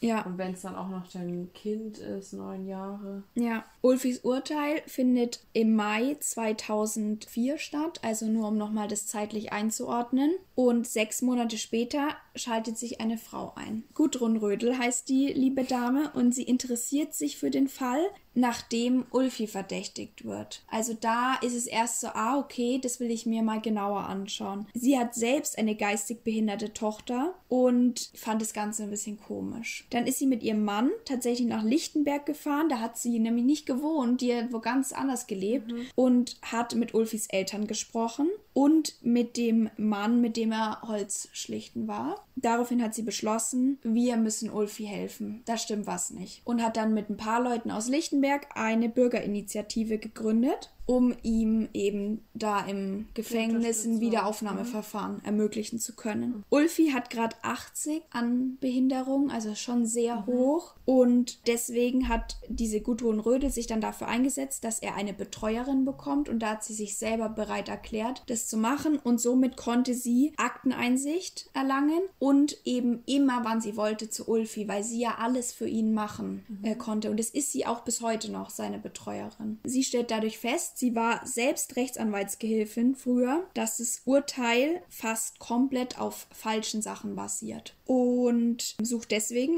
den Anwalt Michael Euler in Mainz auf und überzeugt ihn nach zwei Tagen, also sie ist drei Tage dort und er glaubt erstmal so, ja, zeig erst mal. Und nach zwei Tagen überzeugt sie ihn aber, ein Wiederaufnahmeverfahren anzustreben. Und die beiden durchforsten 16.000 Seiten an Akten, um dann ein Wiederaufnahmeverfahren zu starten. 16.000 Seiten. Jo.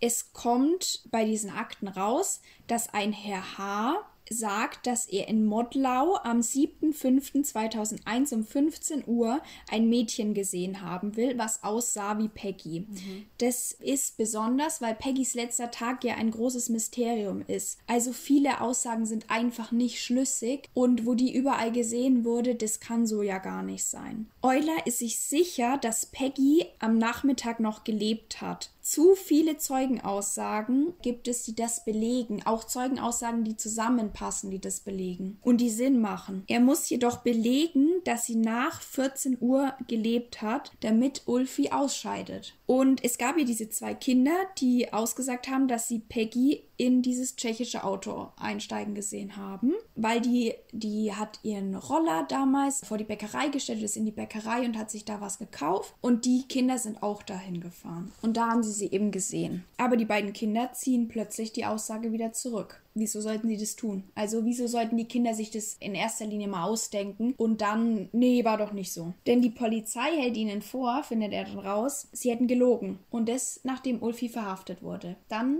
wurden mehrere Entlastungszeugen bisschen bedrängt, doch zuzugeben, dass sie gar nicht die Wahrheit gesagt hätten. Und den Kindern wurde ja. das so gesagt, dass man dem einen Kind gesagt hat, hey, wir wissen, dass du lügst, weil der andere hat schon gesagt, dass ihr gelogen habt. Dabei war das nicht so. Und deswegen haben beide die Aussage dann zurückgezogen. Auch Herr Teichmann, das ist der mit dem Holzschlichten, wurde vorgeworfen, gelogen zu haben, so wie Herr Klinkert, das ist der, dem Ulfi zuvor das Essen gebracht haben soll, der ja nicht zu Hause war. Klinkert wurde über vier Stunden vernommen, angeschrien, festgehalten und eben einfach vorgeworfen, ja, sie lügen, sie lügen, sie lügen. Und in dem Zusammenhang findet Herr Euler auch raus, dass Ulfi, der ja geistig behindert ist, 40 Tage hintereinander vernommen wurde. 40 Tage? Ja. Er wurde ja wegen dem sexuellen Missbrauch verdächtigt, der ja auch wirklich so passiert aber, ist. Aber dann ohne Anwalt? Ja, eine Zeit lang schon. Dann mit Anwalt, dann hat er auch immer nichts gesagt. Aber der springende Punkt kommt auch gleich noch. Also, er hat ja eingeräumt, dass er andere Kinder missbraucht hat. Und dann, nach ganz viel Druck, hat er auch gesagt: Ja, die Peggy habe ich auch missbraucht. Mag sein. Er wird dann auch von einem Profiler interviewt und der mischt sich dann auch in das ganze Geschehen ein. Also da wird äh, Großaufgebot angefahren und der hat eben eine Tathergangshypothese und gibt Vorgaben, wie man Ulfi an ein Geständnis heranführen könnte. Und dafür suchen die dann Beamten, die seinem Vater ähnlich sind, damit er praktisch so so ein schlechtes Gewissen kriegt. Damit er halt auch so eine Autoritätsperson hat, weil sein Vater ist Türke und war der Chef im Haus. Und die haben eben so sich gedacht, ja, in der Türkei, das sind ja immer die Männer, die Chefs. Und wenn wir jetzt jemanden haben, der aussieht wie sein Vater und sich so verhält, dann würde er das bestimmt eher zugeben, weil vor seinem Vater hat er ja auch Respekt. Wow. Ja, aber er hat ja auch Probleme bei sowas und Behinderungsgrad von 80, das ist halt schon hoch und den lässt sich leicht beeinflussen. Jetzt kommt's. Bei der letzten Vernehmung waren alle da, also alle wichtigen Leute. Und da wurde auf ihn eingeredet und er sagt, ich habe ihr nichts getan. Und danach wird es beendet, nach, weiß ich nicht, vielleicht 40 Minuten, vielleicht war es auch länger. Und Ulfi war nochmal auf dem Gang gesessen und sein Anwalt war schon weg. Und dann sagt ein Polizist, der praktisch zu dem Zeitpunkt auf ihn aufpassen sollte, dass Ulfi ja nochmal was hätte sagen wollen. Ulfi hat dann angeblich gestanden, dass er sie umgebracht hat. Und es kann natürlich sein, aber es ist doch auch komisch, dass es nicht im Verhör passiert und dann nur noch ein Gedächtnisprotokoll ist und nicht davor. Man hat Wochen, also man hat der Anwalt nicht dabei ist. ja, man hat wochenlang auf ihn eingeredet und jetzt auf einmal, da sagt er das plötzlich auf dem Gang. Das Ding war, während dieser Zeit war ja Ulfi in der Psychiatrie und in seinem Zimmer war mit drei, vier anderen und da hatte er halt auch gar keine Privatsphäre. Es war halt total schwierig für ihn mit den ganzen Vernehmungen. Es übt ja nochmal extra Druck auf. Für das Wiederaufnahmeverfahren reicht es aber nicht. Also Euler braucht neue Tatsachen und die tun sich auf. Denn der Zeuge Hoffmann aus der Psychiatrie gibt vor Euler zu, dass er vor Gericht eine Falschaussage gemacht hat. Er wollte jetzt mal rein Tisch machen, weil ihm Ulfi so leid tat. Weil Ulfi ja in der Psychiatrie halt einfach, ihm ging es halt nicht gut und das Ganze, dass er da jetzt ewig sitzen muss, hat ihm jetzt so leid getan, dass er jetzt gesagt hat, ja, es war halt eine Falschaussage. Und das ist Grund genug für eine Wiederaufnahme. Und circa zehn Jahre nach der Verurteilung kommt es dann auch dazu. Also der war zehn Jahre in dieser Psychiatrie. Bei der Wiederaufnahme ist es sogar so, dass die Mutter von Peggy Ulfi dann die Hand reicht in der Pause. Also ich weiß nicht, was sie da gesagt hat, aber da gibt es ein Bild davon und das ist ja schon ein Zeichen, wenn man sowas macht. Das würde ich jetzt nicht bei dem machen, den ich jetzt gerade verdächtige. Ja. Der Prozess wurde sehr genau geführt, damit eben sowas nicht nochmal passiert. Und der Tathergang konnte einfach nicht so sein, wie das vorher beschrieben war. Denn Ulfi konnte nicht ohne Pause rennen. Das ist ihm einfach nicht möglich körperlich. Ulfi wurde während dieser Vernehmungen, in der letzten Vernehmung glaube ich sogar, vorgehalten, dass auf seinem Arbeitsanzug Blut gewesen wäre. Aber das war eine reine Erfindung. Das haben die ihm einfach vorgeworfen, obwohl da nichts war, also gar nichts. Auf diesem Arbeitsanzug war kein Blut. Und der Gutachter vom ersten Prozess modifizierte seine Aussage dann auch. Und zwar meinte er, er kann nicht mehr sicher sein, dass Ulfis Geständnis nur aus verschiedenen Sachen zusammengesetzt wurde und gar nicht echt ist. Dass ein Gutachter davon abtritt, was er mal gesagt hat, ist relativ selten. Ja, damit war das Ganze praktisch erledigt. Aber ich verstehe nicht, wieso. Also, wieso so spät? Weißt du? Also ich weiß warum. Aber es ist Aber krass, ne? wie kann man sowas machen? Ich, wie kann man das einem Menschen antun? Ja. Nur weil er auch wie, wie, der ist ja im Grunde genommen eigentlich auch wie ein Kind. Der Ja. kann sich ja nicht verteidigen und kann nichts machen und dann das ist genauso dumm wie dass Leute, die, also Mörder, die, keine Ahnung, Prostituierte oder Obdachlose umbringen, dass das nicht, nicht so richtig ermittelt wird. Das ist genauso, verstehe ich genauso nicht. Ja, Ulfi wird auf jeden Fall freigesprochen und dieses Gesicht vergisst man nicht, wenn man diese Bilder sieht. Das ist richtig krass. Also da war ich, egal, er ist immer noch verdächtig für die Polizei. Ich persönlich gl- glaube nicht daran, dass er der Täter ist, aber auch wenn man daran glaubt, wenn man diese Bilder sieht, wie glücklich dieser Mensch ist in dem Moment, dass ihm geholfen wurde, weil auch wenn er der Täter wäre, war das eine unfaire Verurteilung. Deswegen ist ja die Wiederaufnahme auch durchgegangen. Er ist auf jeden Fall freigesprochen. Damit ist die Sache erledigt für ihn für immer. Und das eben äh, wegen Mangel an Beweisen. Und man hat ihn nur wegen den Sexualstraftaten verurteilen können. Und soweit ich weiß, ist er auch in so einem ähm, Heim für eben geistig Behinderte. Aber ja, halt einfach, der lebt halt da weil es halt einfach besser eingegliederter ist, soweit ich weiß. Aber da findet man leider gar nicht viel, also beziehungsweise ich verstehe es auch, dass man ihn da so gut wie möglich Ja. raushält. Ja. Nach Ulfis Freispruch wird eine neue Sonderkommission gebildet, natürlich, weil die letzte hat ja verkackt. Das ist die Soko 3. Und die nehmen aber wieder die alten Spuren auf. Eine Spur führt nach Halle. Krass. war. In den Schulsachen von Peggy fand man nämlich eine Telefonnummer damals. Und die war eben halt auf so ein Blatt geschrieben, aber nicht von Peggy, sondern von einem jungen Mann. Und das weiß man, weil man die Telefonnummer angerufen hat. Und weil es halt nicht Peggys Handschrift war. Und der ist verwandt mit Peggys Nachbarn. Mit dem Mann, der oben drüber wohnt. Bei dem, bei denen sie auch war? Genau, ja. Okay. Und den trifft man bei seinen Großeltern auf einem verwahrlosten Hof an. Und bei diesem Treffen hat er ein Amulett mit einem Bild von Peggy um den Hals hängen Ach, der war das. Mhm. und ein Altar mit Sachen von ihr. Er sagt auf die Frage, wieso er das halt um den Hals rum hat, sagt er, sie waren wie Geschwister. So eng war die Beziehung zwischen ihnen. Sie wären wie Geschwister gewesen. Wie, wie lange ist es her, seitdem sie verschwunden ist? Ja. 2001 ist sie verschwunden und das müsste 2015 gewesen sein, wo man ihn Okay. verdächtigt hat. Und wie alt war er zu dem Zeitpunkt? Alt, also Relativ jung, also ich glaube 20, knapp unter 20, knapp also über ungefähr 20. so alt wie Peggy gewesen wäre dann. Zu dem Zeitpunkt, wo, ach so, als sie, als sie ihn dann gesprochen ja. haben, nee, da war dann schon über 30, glaube ich. Ach so, okay. Genau zum Zeitpunkt Aber des sie waren Verschwindens. ungefähr gleich alt. Zum Zeitpunkt des Verschwindens war er so 19, 21. Ach so, ach so, genau so. weil rum, ich dachte, sorry. die wären ungefähr gleich alt Nee, nee, nee, gewesen, nee, weil die waren wär's okay, aber wenn okay. Nee, die waren nicht gleich. Also vielleicht war er auch 17 erst. Mhm. Auf jeden Fall war er so um die 30 rum, aber ja, noch ein junger Mann halt. Ne? Trotzdem ist es komisch. Ja. weil die Mutter auch das nicht so bezeugen konnte, dass die wie Geschwister gewesen wären. Er sagt, sein Alibi vom Tattag ist, dass er in der Berufsschule war. Aber stimmt nicht, er hat geschwänzt. Lässt sich ganz schnell herausfinden. Bei der Konfrontation sagt, also mit der Frage, wo warst du, sagt er, ja, ich, äh, stimmt, das habe ich vergessen, ich war in unserem Clubhaus in der Umgebung. Das ist so aus, so, weiß sie haben die selber gebaut und da haben halt die jungen Jugendlichen, äh, jungen Erwachsenen immer abgehangen, ein bisschen getrunken und so. Die anderen Jugendlichen sagen, stimmt nicht, da war er nicht.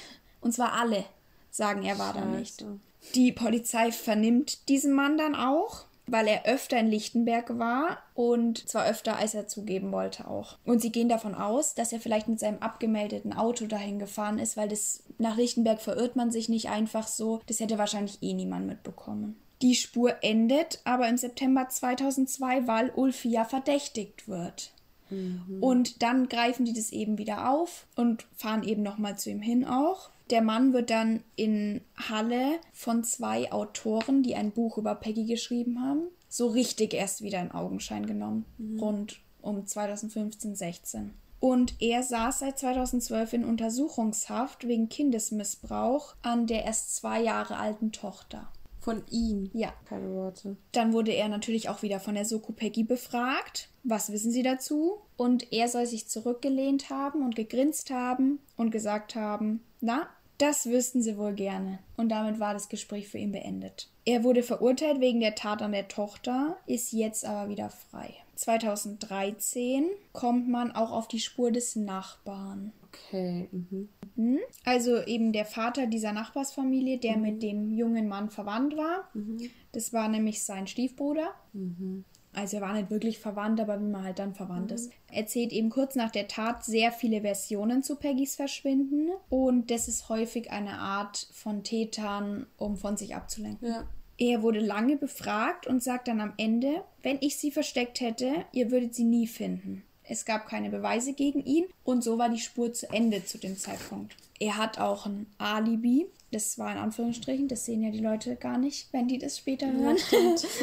Und zwar sagt er, dass er eben mit seiner Frau auf einer Schulung wegen dem Auto war. Die beide sind aber durchgefallen und sie kommen mittags nach Hause. Die Frau legt sich ins Bett und schläft eigentlich den ganzen Tag und der Mann setzt sich an den Computer, auch den ganzen Tag. Und wegen dem Stress, den sie mit der Schulung hatten, bemerken sie Peggys Fehlen gar nicht. Das kann ich mir sogar vorstellen, wenn man das nicht abgesprochen hat.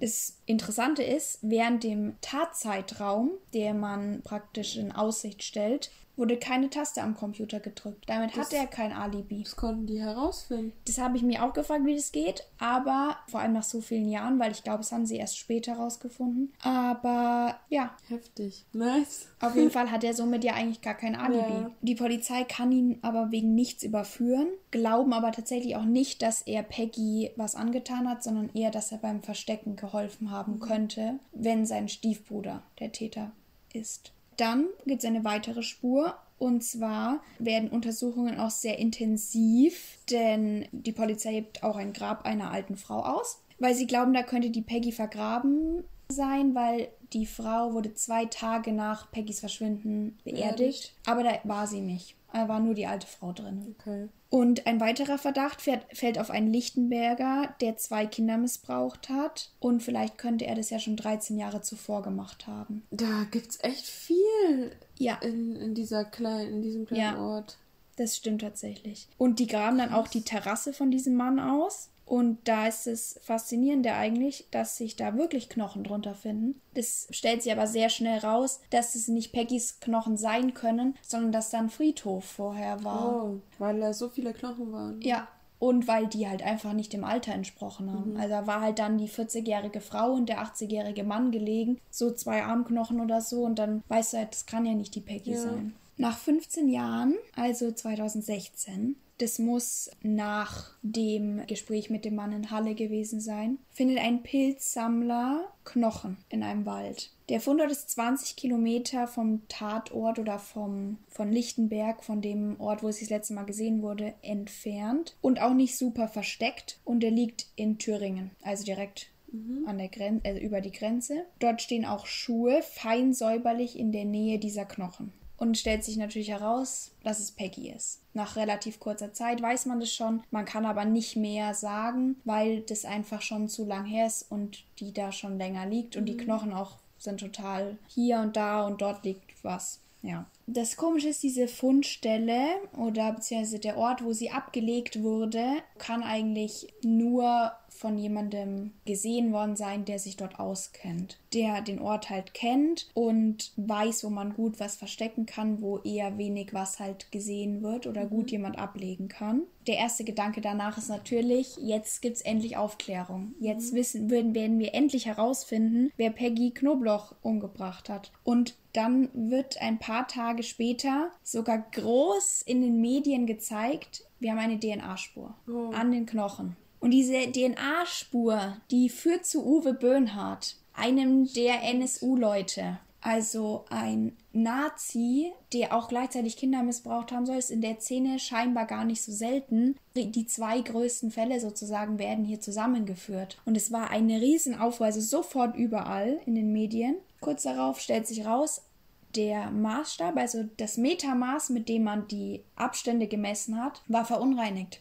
Das hat man auch schon an dem anderen Tatort benutzt, an Uwe Böhnhardts Tatort und der war da gar nie. Der hat nichts damit zu tun, gar nichts. Ja, großer Schock und irgendwie auch so sehr bezeichnend für den Fall, muss ich sagen. Aber es ist natürlich den Medien egal. Die Lichtenberger werden daraufhin als braune Meute und Kinderschänder bezeichnet. Und der Tourismus bleibt aus. Also es ist 2015 tatsächlich auch wie ausgestorben in diesem Dorf. Und Peggy ist immer Thema. Also es gibt nichts Wichtigeres. Aber die Polizei hat 2017 einen neuen Verdächtigen. Und zwar Wolfgang Einsiedel. Er wird um Viertel vor sieben in der Früh aus dem Bett geklingelt und muss mit nach Bayreuth zu einer Zeugenaussage, sagt man ihm. Dort konfrontiert man ihn damit, dass es mal eine Aussage gab. Es äh, hätte in der Nachbarschaft einen Spanner gegeben, der auf das Flachdach da direkt bei Peggys Haus gestiegen wäre und eben da die Leute beobachtet hätte. Und die Eltern von diesem Wolfgang Einsiedel wohnten da. Also er hat jetzt einen Kaff weiter gewohnt, aber die haben eben da ihr Haus direkt daneben gehabt. Und deswegen wird er verdächtigt. Nach zweieinhalb Stunden Vernehmung, morgens um halb acht dann vermutlich, durfte er gehen, weil er ihnen halt gesagt hat, ich habe damit nichts zu tun. Ich bin da, ja klar, mehrmals die Woche sind meine Eltern, aber ich wusste davon nichts und sie hatten ja keinerlei Beweise gegen ihn. Und die Polizei sagt daraufhin als letzten Satz, es muss ein Lichtenberger sein, die schützen sich nur alle gegenseitig. Und es war eben in dem Zusammenhang auch damit, dass man die Leiche gefunden hat und mit der Spur zu Uwe Böhnhardt sehr bezeichnend, weil sie unbedingt diesen Fall lösen wollten, mhm. wie die ganze Zeit schon. Und man muss dazu auch sagen, dass Peggys Leiche bis heute nicht freigegeben wurde. Also normal wird die ja untersucht und dann hat mhm. sich es irgendwann, aber die darf nicht beerdigt werden. Die liegt immer noch oh praktisch Mann. in der Asservatenkammer. Die arme Mutter. Und ja. Schlimm. Dann kommen wir auch praktisch zum letzten Verdächtigen. Und zwar in Marktleuten in der Nähe von Wunsiedel fahren die Polizisten eines Morgens, also wirklich früh, eben zu einem großen Haus oder Hof und nehmen einen Mann mit und vernehmen ihn, sogar mit einem Profiler. Das muss so 2017 oder 2018 gewesen sein. Also der war relativ lang auch tatsächlich noch in den Nachrichten. Es könnte sogar sein, dass sie 2019 auch noch in dem Zusammenhang ermittelt haben. Sie durchsuchen sein Anwesen, also es gibt eine riesengroße Razzia und abends entlassen sie den Mann, weil sie keinen Haftbefehl haben. Dieser Mann heißt Manuel S. und ist Bestatter. Er war 2001 eben schon mal verdächtig. Er ist einer von drei Brüdern, die in Lichtenberg aufgewachsen sind und zwar in der Nähe von Peggy. Er ist halt älter natürlich schon, mhm.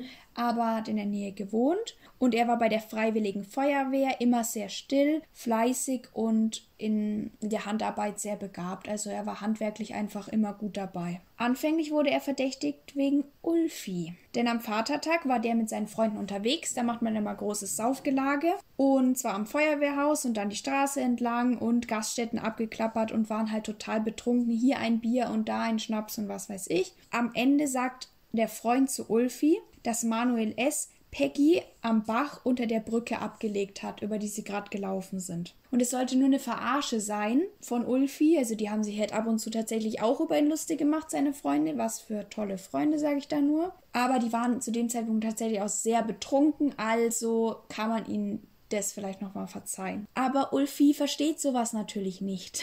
ja. Ist auch ein blöder Witz. Ja, äh, macht man auch nicht. Mhm. Also auch wenn man betrunken ist nicht, ja. man kann sowas dann darauf zurückführen, aber es ist natürlich trotzdem, das stimmt schon irgendwie mit deiner Art dann, glaube ich, was nicht. Ich muss auch ehrlich sagen, ich glaube, wenn ich das gehört hätte, wäre ich auch zur Polizei gegangen. Ja, aber so genau war das dann nicht. Das, er bezieht das ein bisschen anders mit ein. Okay. Auf jeden Fall wurde Manuel S. damals überprüft und die Freunde haben sich auch entschuldigt und haben das eben alles klargestellt. Haben gesagt, es stimmt überhaupt nicht. Das haben wir erfunden, eben um Ulfi zu verarschen. Und Manuel S. wurde somit entlastet. Ulfi beschuldigt ihn später aber wieder. Manuel S. hätte ihm beim Leiche wegbringen geholfen. Er war einer von denen, die er mit rein reingezogen hat. Ist aber doch auch logisch, wenn er von seinen Freunden vorher hört, ja. dass er was mit dem Mord zu tun hat. Also da ist ja gleich eine Verbindung ja. da. Und er hat eben mehrere Freunde beschuldigt und die beiden kannten sich auch nicht so gut. Also es war eh schon seltsam. Das Ganze ist aber auch in, in dem Zusammenhang, dass nachdem Ulfi äh, da eben immer wieder sowas gesagt hat, hat Manuel S. Mutter die Aussage gemacht, sie hätte Ulfi vor 14 so. Uhr dort gesehen. Sie war also die die Frau, die damals eben diese wichtige Aussage für die mhm. Polizei gemacht hat. Auch irgendwo logisch, weil sie wahrscheinlich ihren Sohn von dem Verdacht wegbringen wollte, was natürlich trotzdem nicht geht, also mhm. auf keinen Fall. Aber man kann sich diese Zusammenhänge einfach erschließen. Ja. Und es ist natürlich sehr seltsam, dass der Mutter erst ein Jahr später, als ihr Sohn verdächtigt wird, auffällt, ah ja, der Ulfi, der war ja da. Das war ja noch ganz genau. Manuel S. wird auf jeden Fall später dann der Staatsanwaltschaft vorgestellt, als sie ihn eben wieder im Blick haben, als neuer Verdächtiger. Und er gab an, mit einem Audi 80 in Lichtenberg gewesen zu sein und ein Mann in einem Bushäuschen hat ihm das tote Mädchen dann gegeben und er wickelt sie in eine Decke ein und bringt sie dann an den Fundort. Das hat er der Polizei so gesagt und die Staatsanwaltschaft hat es so an die Presse rausgegeben. Wurde natürlich auch gefragt, ja, wer war denn die Person, die die Leiche oder ihm die Leiche gegeben hat? Aber die, die Staatsanwaltschaft sagt darauf, den Namen dürfen wir nicht nennen. Gegen diese Person wird jedoch nicht mehr ermittelt. Und damit wusste jeder, dass es nur Ulfi sein kann, weil dadurch, dass Ulfi freigesprochen wurde, kann man ihn nicht mehr. Deswegen. Okay. anklagen. Also warte, Ulfi soll jetzt der Mann gewesen sein, der dem anderen die Knochen gegeben hat. Nicht die Knochen, äh, die, die, Leiche die einfach, Leiche. genau. Und der hat sie Granat, die nehmen natürlich mit. Und jetzt ist natürlich die Frage, war es Ulfi oder nicht? Und wieso sollte Manuel S. diese Leiche weggebracht haben? Die beiden kennen sich, also Ulfi und Manuel. Und Manuel kennt wahrscheinlich auch Peggy vom Sehen. Aber das war jetzt nicht, dass man sich gedacht hat, oh, wir sind jetzt beste Freunde. Und außerdem ist die Bushaltestelle mitten im Ort, also gegenüber sind Gebäude, wo häufig Menschen sind. Wer stellt sich denn in die, ins Bushäuschen mit der Leiche rein? Ja. Was hätte er gemacht, wenn der Bus gekommen wäre? Busfahrer mitgegeben? Das, das, riecht ja auch irgendwann. Ja. Ähm, die muss aber muss relativ frisch direkt kurz nach der Tat gewesen sein. Aber das macht doch auch keiner. Also mhm. drei Monate Ermittlungen gegen Manuel S. finden daraufhin statt und er kommt in Urhaft. Und das total plötzlich. Und Urhaft findet nicht einfach so statt. Also da muss es einen dringenden Tatverdacht geben. Den hat aber keiner gesehen. Die Staatsanwaltschaft hat daraufhin ausgesagt, man hätte Partikel an der Leiche gefunden, die auf eine Renovierung hindeuten. Und Manuel S. hätte ja renoviert zu dem Zeitpunkt. Und das würde ja passen. Und außerdem gab es Pollen an ihrer Leiche. Er hat ja viel mit äh, Pflanzen auch gemacht. Würde ja dann passen, dass mhm. Pollen an ihrer Leiche sind. Und ja, er hatte 2001 Umbauten, aber es wird nicht der einzige gewesen sein, der 2001 Umbauten hatte. Und es ist jetzt dadurch, dass es kein Hinweis direkt auf ihn ist, schon ein bisschen dürftig tatsächlich. 2018 wird dann auch festgestellt, in dem ganzen Zusammenhang, hier genau, da tritt es einmal auf, wann, wie lange die Ermittlungen so gingen, dass er zwischen 13.15 Uhr und 13.30 Uhr in der Sparkasse war. Also da sieht man einen jungen Mann und es muss eigentlich er gewesen sein. Und er hebt da Geld ab und geht dann raus und fährt dann mit dem Fahrzeug in eine andere Richtung. Also das widerspricht dem Ganzen, wie das mhm. passiert sein soll aber es widerspricht im ersten Moment auch dem Alibi, was er gegeben hat. Das Alibi hat er aber erzählt nach einem 10-Stunden-Verhör und ohne Anwalt, trotz dem Wunsch, den er geäußert hat, er möchte mit seinem Anwalt sprechen. Und er sagt dann auch, ich erzähle jetzt einfach irgendwas, damit ihr mich gehen lässt. Dann hat er das gesagt und hat es auch wieder zurückgezogen tatsächlich. Und dann fragt die Staatsanwaltschaft, was haben sie mit den Schuhen gemacht? Weil das ist ja ausschlaggebend, das ist ja wirklich was Besonderes.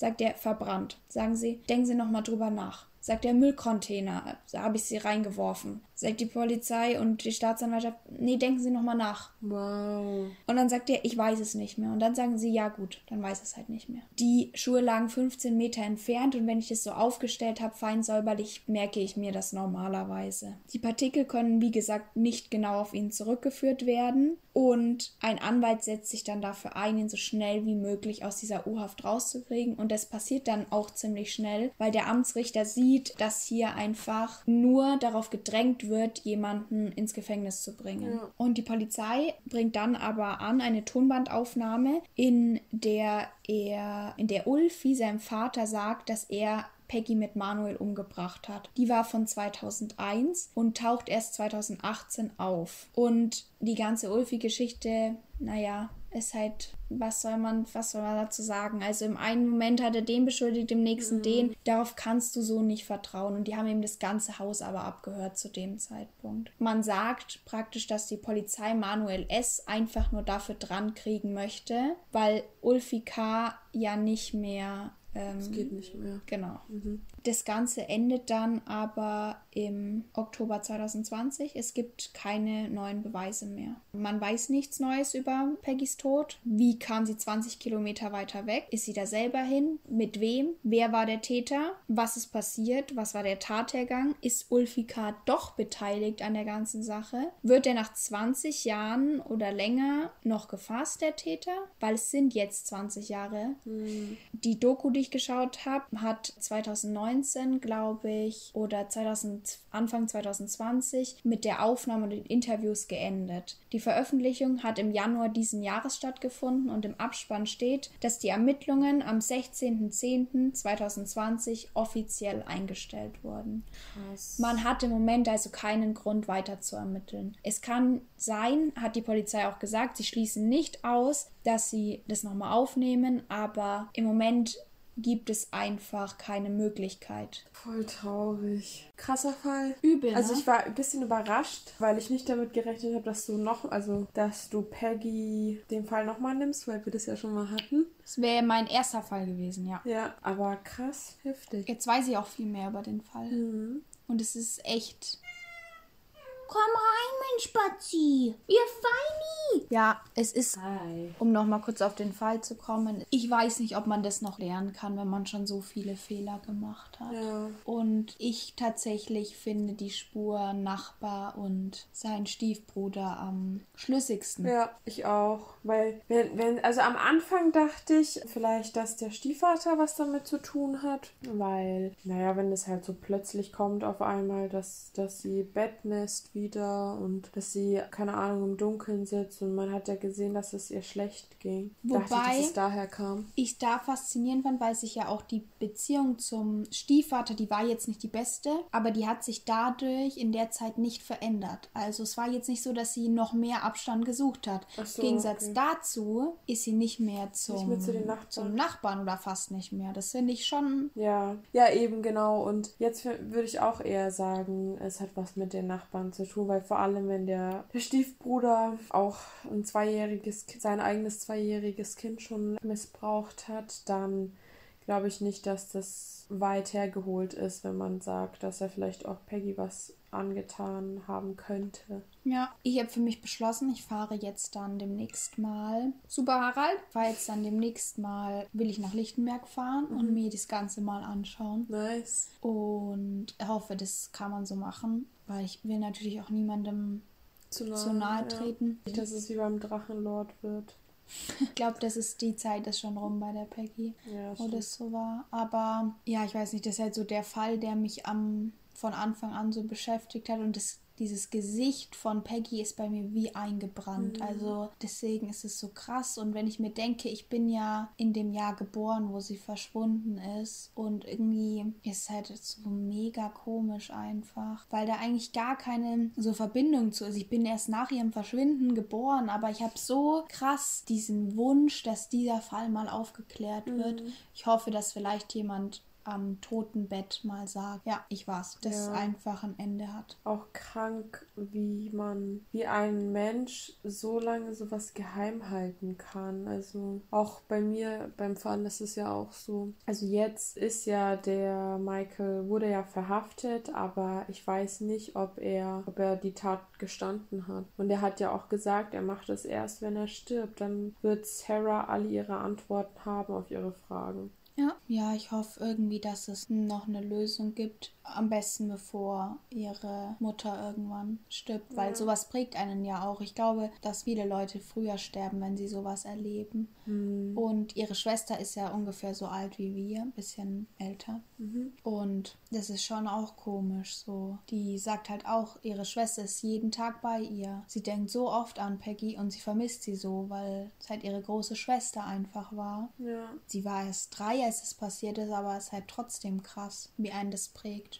Voll, also das ist ja auch traumatisch. Das Mega. ist mega die traumatische, das ist das traumatische Erlebnis. Die Mutter und ihr ähm, Mann sind auch nicht mehr zusammen, also der Stiefvater. Die haben sich auch getrennt wieder, soweit ich weiß. Was auch Sinn macht. Sowas überstehen die wenigsten Beziehungen. Das war ja davor schon problematisch. Und dann die Verdächtigungen und so. Ja, auf jeden Fall würde ich sagen, wir schließen hiermit das traurige Thema ab und kommen zu unseren Empfehlungen. Ich glaube, der Film heißt auf Netflix The Woman Behind the Curtains, aber ich weiß es nicht genau. Es gibt es auf Netflix. Da geht es um eine, die hat eine Phobie. Durch irgendein traumatisches Erlebnis hat sie eine Phobie und kann nicht mehr rausgehen. Ah, mhm, okay. Und die erlebt einen Mord. Die Den bekommt sieht es sie. mit. Mhm. Genau, den sieht sie, die ist Zeugin. Habe ich mal im Fernsehen Und gesehen. dadurch, dass sie halt zu Hause die ganze Zeit eingesperrt ist und sie, sie hat ja eine psychische Krankheit, muss Medikamente nehmen sehr viele und sie trinkt auch Alkohol und niemand glaubt ihr. Und das hat einen krassen Plot-Twist, sage ich jetzt mal. Und ja, das ist echt ein guter Film. Also auch gruselig und so. Ja, ich fand den echt gut. Mhm. Ich kann mich nicht mehr ans Ende erinnern, aber ich weiß, dass ich ihn schon mal gesehen habe. Und zwar richtig random, haben wir vorhin auch geguckt, aber ZDF Mediathek, Big Empfehlung. Erstens, es gibt alle Soko-Formate. Dort. Also du kannst halt praktisch, du kannst ja da auch also Sendungen nachschauen. Ich glaube, du kannst auch Live-Fernsehen. Aber ich gönne mir jetzt gerade immer Soko Stuttgart und Soko Wien. Ja, doch, große Empfehlung. Vor allem Soko Stuttgart. Soko Leipzig finde ich auch ganz gut. Also ist jetzt natürlich jetzt kein preisgekröntes Fernsehen, aber also zum Schminken oder so zum Aufräumen oder so ist schon nice. Oder einfach mal zum Chillen. Viel wichtiger jetzt unser Schmaus oder Graus. Soll ich wieder anfangen? Ja. Also, mein Graus ist, ich finde es irgendwie, also ich ich hoffe, ich treffe da jetzt niemanden persönlich oder greife da jetzt niemanden an, aber Gut, ich, dass mein Vater nicht zuschaut.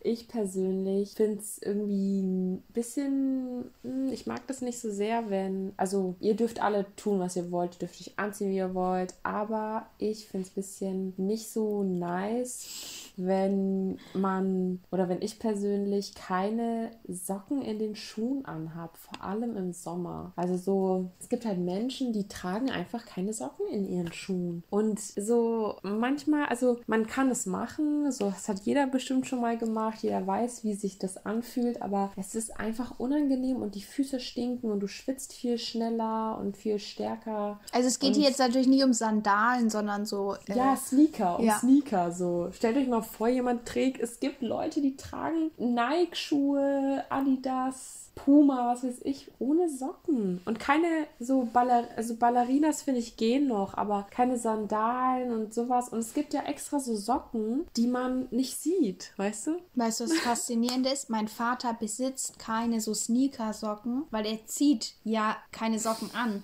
Das krasse ist aber, mein Vater schwitzt auch an den Füßen nicht, einfach faszinierender Mensch. Und mein Vater hat ja auch so Date-Schuhe, ne? Also ähm, halt so atmungsaktiv. Und da beschließt er dann ab Mitte April, jetzt werden keine Socken mehr getragen, dann werden nur noch diese Schuhe, die da passend für sind, angezogen. Ja, das ist nämlich auch so ein Ding, weil wenn du keine Socken in den Schuhen anhast, dann können deine Füße doch auch nicht atmen. Ja, irgendwie ist Also die ich finde es Frage- auch nicht so nice. Die Frage ist halt, warum man es weglässt. Weißt du? Ja, ich sehe auch keinen Sinn dann, weil dann ist so irgendwie ist ein bisschen, nee, ich will da so, will da, dass Abstand dazwischen Ja, ist. voll. Da braucht man auf jeden Fall was. Ja, nee, mein Vater nicht.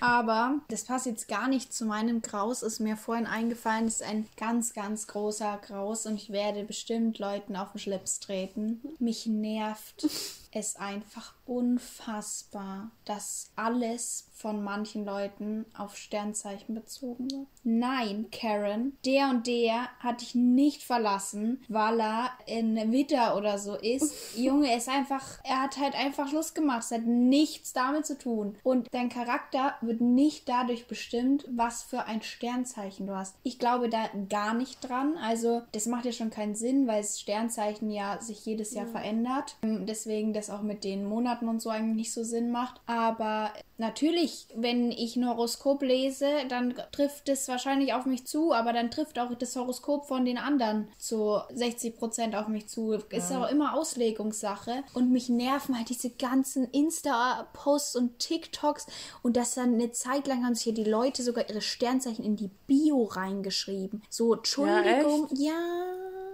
Und dann halt diese Videos, wo du so sagst, so alt bin ich, daher komme ich und so. Und dann steht da dein Sternzeichen. Ich denke mir, sag mal, schieb's dir einfach in den Popo. Entschuldigung, Ja. aber es ist, jeder soll das glauben, was er möchte, aber bitte bezieht andere Personen und ihren Charakter Ja, nicht darauf und reduziert sie nicht darauf und, und reduziert Taten nicht darauf, weil dadurch Genau. verharmlost man Sachen ja auch. Es gibt ja auch so, also Leute, die fragen, mit was für ein Sternzeichen du bist und je nachdem entscheiden sie, ob sie, keine Ahnung, mit dir befreundet sind, mit dir zusammen sein wollen, sowas. Ja, Also so an nicht. sich ist es mir voll egal. Ich weiß auch gar nicht, was die Eigenschaften von meinem Sternzeichen sind. Habe ich gar keine Ahnung von. Aber ich weiß, was du meinst. Ich glaube tatsächlich, was ich sehr lustig finde, das hat mir letztens, hat mir das halt jemand gesagt, dass Wagen sehr ausgeglichene Menschen sind. Vage, ausgeglichen, hahaha. also, Entschuldigung, aber besser drüber nachdenken hätte man auch nicht können. Dass das als Antwort kommt, war doch klar, oder? Also, und der Löwe ist sehr aggressiv, oder was? Also, ja, kann es ja auch einfach von diesem Tierkreiszeichen ableiten. Was bist du für ein Sternzeichen? Steinbock. Ja, kannst gut klettern, oder? Ich glaube, so, ich weiß gar nicht, was, was ist denn, wisst ihr? Ich glaube ja, die können gut klettern. Ich glaube, die sind so kaltherzig oder so. ja, irgendwie würde sowas ich auch auf jeden Fall da. sagen. Aber das trifft irgendwie nicht so auf mich zu. Du bist kalt wie ein Stein.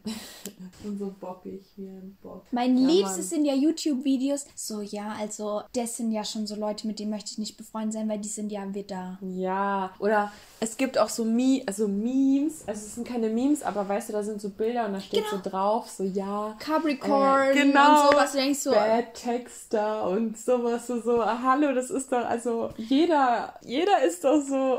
Weißt du, wie mir das überhaupt eingefallen ist? Weil ich vorhin Hot Takes gegoogelt habe und dann war da ein Bild, wo so Hot Takes und dann war zu jedem Sternzeichen was aufgeschrieben, was die machen. Und ich dachte mir so, hä, das ist kein Hot Takes, hast du dir gerade ausgedacht, mein, mein Freund. Es Also ist einfach das ist jeden, das ist auf jeden Fall blöd, sowas. Ja. Das verstehe ich auch nicht. Ich auch immer, wenn ich solche Bilder sehe. Also manchmal schaue ich mir schon so Interesse halber an, was da so steht über meinen Sternzeichen, einfach nur, um dann zu sagen, also einfach nur, damit ich weiß, so, ja, das ist so eine allgemeine Information. Es passt einfach zu jedem Menschen. Es trifft auf jeden Menschen zu. Und vor allem, es gibt ja spaßeshalber auch immer diese Sachen, wo dann so jeder Monat steht und dann wie sexy bist du oder wie schlau Ja. bist du. Und das sind ja so Memes und die sind auf dem gleichen Niveau. Also äh, diese Sternzeichen-Aussagen kannst du einfach eins zu eins damit ersetzen. Denke ich mir auch immer, ach scheiße, bin ich 0% sexy. Schade, dass ich im Oktober geboren wurde. So, Alter.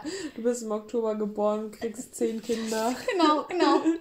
So, das ist so diese Aussage, die Sternzeichen äh, machen. Könnt auch einfach würfeln. So, ja. Okay, bevor ich mich weiter aufrege, wie sonst auch immer, sagen wir zu Spotify auf jeden Fall mal Danke fürs Zuhören. Ja. Und folgt Also auch auf unseren anderen Plattformen, wo Leute Genau, zuhören. Entschuldigung, auch auf iTunes und unserer Website. Danke fürs Zuhören. Dankeschön. Und gerne auf Instagram folgen und auf iTunes eine Bewertung schreiben. Instagram leichenschmaus.poddy. Steht aber auch nochmal in unserer Beschreibung. Wir hoffen, euch gefällt der lange Fall und wir hoffen, wir können das schön schneiden, dass es für euch ähm, sich gut anhört. Ich sag Tschüss. Ciao.